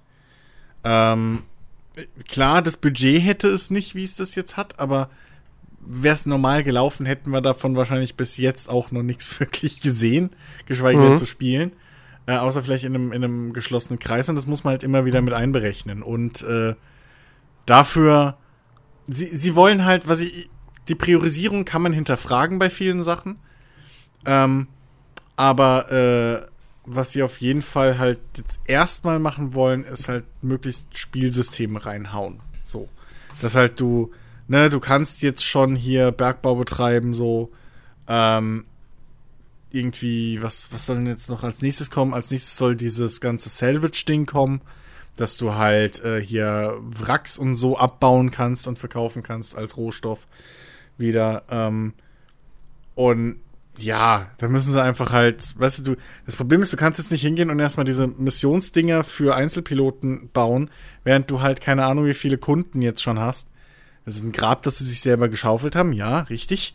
Ähm, äh, aber wenn du jetzt tonnenweise Kunden hast, die jetzt irgendwelche Schiffe besitzen, mit denen sie noch nichts machen können, weil halt die Mechanik noch nicht drin ist. Mhm. So. Und das ist halt immer so ein beschissener Spagat, den sie halt da versuchen müssen zu machen. Wie gesagt, selbst, äh, selbst geschaffenes Problem, aber naja, so. Ja. Aber ich hatte tatsächlich ähm, auch mal überlegt, äh, vor gar nicht allzu langer Zeit, ob ich da mal reingucke weil ich das ja auch schon interessant finde, aber, aber das das schreckt mich jetzt wieder ab, so dass ich sage, nee, lass, lass mal noch ruhen. Also, das also, also das Ding ist, ich, es, gab, es gab zwei Gründe, warum ich es mir dann gekauft habe. Der eine Grund war äh, Rocket Beans TV, ähm, weil da äh, der gute äh, Robin heißt er, äh, in, einem, in einem Game Talk äh, im Prinzip so die, die, die Headline abgegeben hat, so, es ist kein, es ist keine Tech-Demo mehr, es ist ein Spiel. Ähm, und ich habe jetzt auch schon so grob das Gefühl, so, dass das durchaus stimmt, weil du hast mehrere Kategorien an zufallsgenerierten Missionen. Wahrscheinlich sogar mehr, als du in dem Elite Dangerous hast, das seit Jahren offiziell fertig ist. Ähm, und äh, du kannst die machen und verdienst Geld und kannst dann deine Schiffe upgraden, beziehungsweise dir neue Schiffe kaufen. Ja. Und dir so eine Flotte aufbauen und so. Also, wenn man das jetzt rein nur diesen, diesen, auf diesen Grind aus ist, das ist schon drin. Es gibt ja ähm, auch schon Questgeber. Ich glaube, nur das Problem ist, du wirst noch nicht so richtig hingeleitet oder sowas. Ja, es gibt, es gibt, ja, genau. Ich habe auch schon gesehen, dass es wohl so eine Handvoll, wohl mhm. auch schon so richtiger Missionen mit Story und so gibt, die genau, handgebaut genau, sind. Und so auch so wohl auch eine längere Missionskette gibt es tatsächlich. Mhm. Ähm, genau, also das zum einen. Und der andere Grund war aber auch einfach, ich will halt mal wissen, wie das auf meinem Rechner läuft und wie das aussieht. Ähm, und in der Hinsicht, muss ich sagen, hat mich das Ding absolut geflasht. Wenn du da das erste Mal von einem Planeten abhebst und ins Weltall fliegst, oder irgendwie, was weiß ich, du, du bist noch in der Atmosphäre vom Planeten und die Sonne geht gerade unter. Ey, das, das sieht wahnsinnig gut aus. Es ist, es ist so wahnsinnig hübsch. Ähm, und äh, was mich ja auch wirklich sehr ermuntert ist, ich, ich kann das Ding echt auf, auf äh, Maximaleinstellungen laufen lassen, weil wenn es ruckelt, dann liegt es an den Servern. Das hat nichts mhm. mit den Grafikeinstellungen zu tun, weil ich kann es auch auf niedrig stellen und es ruckelt. Ja. Ähm, und äh, aber es sieht, äh, wie gesagt, es, es zahlt sich halt wirklich aus. Und, und was mich auch sehr, sehr positiv überrascht hat, ist halt einfach die ganze Flugsteuerung. Weil man kann das wunderbar mit Maus und Tastatur spielen. Äh, was bei Elite Dangerous zum Beispiel meiner Ansicht nach komplett, das brauchst du nicht versuchen. Ähm, da brauchst du Minimum Gamepad und das musst du dann auch noch irgendwie genau konfigurieren, dass das halbwegs funktioniert. Und eigentlich ist Elite Dangerous komplett auf Joystick ausgelegt. Und hier, klar, mit dem Joystick ist das mit Sicherheit auch geiler, aber du kannst es mit Maus und Tastatur echt gut spielen. Und es ist, es fühlt sich nicht arcadig an, wie jetzt ein Freelancer oder so, aber es ist auch keine Hardcore-Simulation. Und man kommt man muss sich ein bisschen einarbeiten, man kommt relativ schnell rein und kann dann ganz smooth fliegen. Und du hast zum Beispiel auch nicht so Geschichten bei Elite Dangerous, wenn du da so einen Sprung machst, ja, also quasi so in Lichtgeschwindigkeit fliegst, dann musst du selbstständig an einem Zielort anhalten und aus diesem Lichtgeschwindigkeitsmodus rausgehen. Sonst fliegst du vorbei. Das kann dir jetzt Star Citizen nicht passieren. Bei Star Citizen sagst du, ich möchte dahin und dann fliegst du automatisch dahin per Lichtgeschwindigkeit und dann bist du da. Fertig. Du kannst keinen Fehler machen. Ähm, und das finde ich gut. Das gefällt mir sehr. Ja, ich habe bisher immer noch nicht rangeguckt, weil ich mich irgendwie diese Woche entschlossen habe, oh, ich baue jetzt doch mal meine Gitarre fertig. und und habe äh, ernsthaft die Chance verpasst, bisschen mit Jens zusammen Star Citizen zu spielen. Ich habe kurz mal im Singleplayer, weil ich habe es ja immer mit Joystick gespielt. Äh, Im Singleplayer sag ich schon, halt im Offline-Modus. Mhm. Ähm, habe ich dann mal ein bisschen mich reingefuchst, so halbwegs in die Maus- und Tastatursteuerung. Weil die muss ich ja auch komplett neu lernen jetzt. Und ähm, ja, vielleicht holen wir das irgendwann demnächst mal nach. So. Ja. Sag also, mir Bescheid, bitte. Ja, äh, auf jeden Fall, weil dann kriegst du auch meinen mein, äh, Code, damit äh, wir beide auch äh, virtuelle Ingame-Währungen gut geschrieben kriegen. nee, aber ernsthaft, ähm, sagt, sagt mir Bescheid, weil wenn ihr, wenn ihr soweit seid und sagt, ähm, ihr guckt jetzt beide zusammen rein, dann äh, wäre ich da gerne mit bei, denn wie gesagt, ich hab da ja auch Bock drauf. Ähm, und wenn ich da so ein bisschen Unterstützung gleich bekomme, wäre das wahrscheinlich gar nicht mal so schlecht. Hm. Äh, also was, was ich auf jeden Fall noch sagen muss, ist halt, äh, Dings, äh, wer da jetzt einsteigen will, egal ob irgendwie mit Freunden oder, oder alleine, äh, irgendeine Einleitung braucht ihr. Egal ob das Videos sind auf YouTube so, da gibt es wirklich tonnenweise, die es sehr gut machen. Mhm. Äh, auch auf Deutsch. Ähm, die Community ist da relativ groß. Oder halt sich irgendwie einen anderen Spieler suchen, der da unterwegs ist. So, ähm, das glaube ich ist immer noch, das höre ich auch jetzt immer noch von, von den Leuten, die so länger noch in der, in der äh, Star Citizen Community mit drin waren. Und das habe ich auch damals selber ja am eigenen Leib erfahren. Die Community ist extrem hilfreich. So. Hm. Ähm, wenn man, wenn man einfach lieb fragt. So, da ist jeder happy, einem zu helfen und so. Also so richtig viele Trolle und Kram ist da zum Glück, glaube ich, nicht drin. Hast du schon negative Breaking Erfahrungen News. gemacht? Achso. Breaking News zum Abschluss. Ja. Ähm, und zwar gerade gerade reingerutscht, das PlayStation Magazine hat irgendwie ein bisschen offengelegt, was EA gerade so plant. Ähm, zum einen könnte es tatsächlich so sein, dass nächsten Monat äh, Battlefield 6 angekündigt wird, weil sie wohl in ihrer nächsten Ausgabe mehr dazu haben. Okay. Ähm, dann ist, äh, schreiben sie, dass äh, die Sims 5 in Entwicklung ist. Oh, das ist sehr Ähm, schön. und eine Multiplayer-Komponente haben wird. Das Thema hatten wir ja auch schon Oh, mal. yes. Ähm, Ja, ich sag da noch nicht oh yes, weil ich habe da so Traumata von SimCity. Vielleicht wird's Mobile. Nee, Ach aber so. vielleicht wird's dann so, dass halt deine Nachbarn alles andere Spieler immer sind. Und es Ach ist so. wieder. Ja, gut, das wäre doof, aber, ah, aber Ja. trotzdem, trotzdem. ja gut, und was jetzt keine Überraschung ist, ein unbetiteltes Sequel zu Dragon Age Inquisition. Ich meine, Ja. Dragon Age, das nächste ist ja angekündigt. Also, Hm. ja. Ja. Ähm, genau. Ja. Ich hoffe bloß, dass Sims 5 dann durch die Online-Komponente nicht sperriger für Mods wird. Weil Mm. dann ist es eigentlich fast tot. Also die Multiplayer-Komponente ist in dem Moment tot für mich, wenn sie mit Mods äh, irgendwie. Würde, würde jetzt aber auch nicht so sehr überraschen, ne? weil ich meine. Ja, aber Ja, also wir könnten die Leute weiterhin Mods verwenden lassen, dass sie da ihre Kleidungsstücke benutzen. Aber vielleicht kaufen die ja keine DLCs. ja, aber der Witz ist ja, dass es trotzdem passiert. Also es gibt ja, Ja, es funktioniert eigentlich schon, ne? Es So gibt genug Mods, sagen, die du nur nutzen kannst, wenn du halt dann gewisse DLCs und Erweiterungspacks hast. Ja. Also es ist ja bis jetzt immer Hand in Hand gegangen. Ähm, ich hoffe halt, dass sie es da nicht übertreiben, aber es ist halt EA. Ja. So. Und ich bin jetzt schon gespannt, welche Features sie jetzt wieder rausstreichen. Kannst du nur noch Pizza Naja, es bestellen wird erstmal, dann musst definitiv warten, wieder keine Haustiere ab. Anfang geben. Es wird keine Ja. Jahreszeiten geben. So, das ist Standard halt. Effektiv, ohne Scheiß. ja, wahrscheinlich gibt es keine Pools erstmal Ja, wieder. ja. Fenster gibt es zwei Stück. ja, wahrscheinlich Ein auch keine Häuser. Stühle. Gibt erstmal nur Zelte im Standardspiel. ja, ja, genau. Ach, du meinst, es wird Animal Crossing? Ja, vielleicht. War ja ein Riesenerfolg. Vielleicht denken sie sich, hey, machen wir jetzt auch. Oh Mann. ey. Ah, bist nur noch auf so einer Insel. Mhm. Ja, deine Charaktere Ja. sehen jetzt komplett aus wie Manga. Oh Ja. Mann, ey. Es gibt so viel, was sie falsch machen können.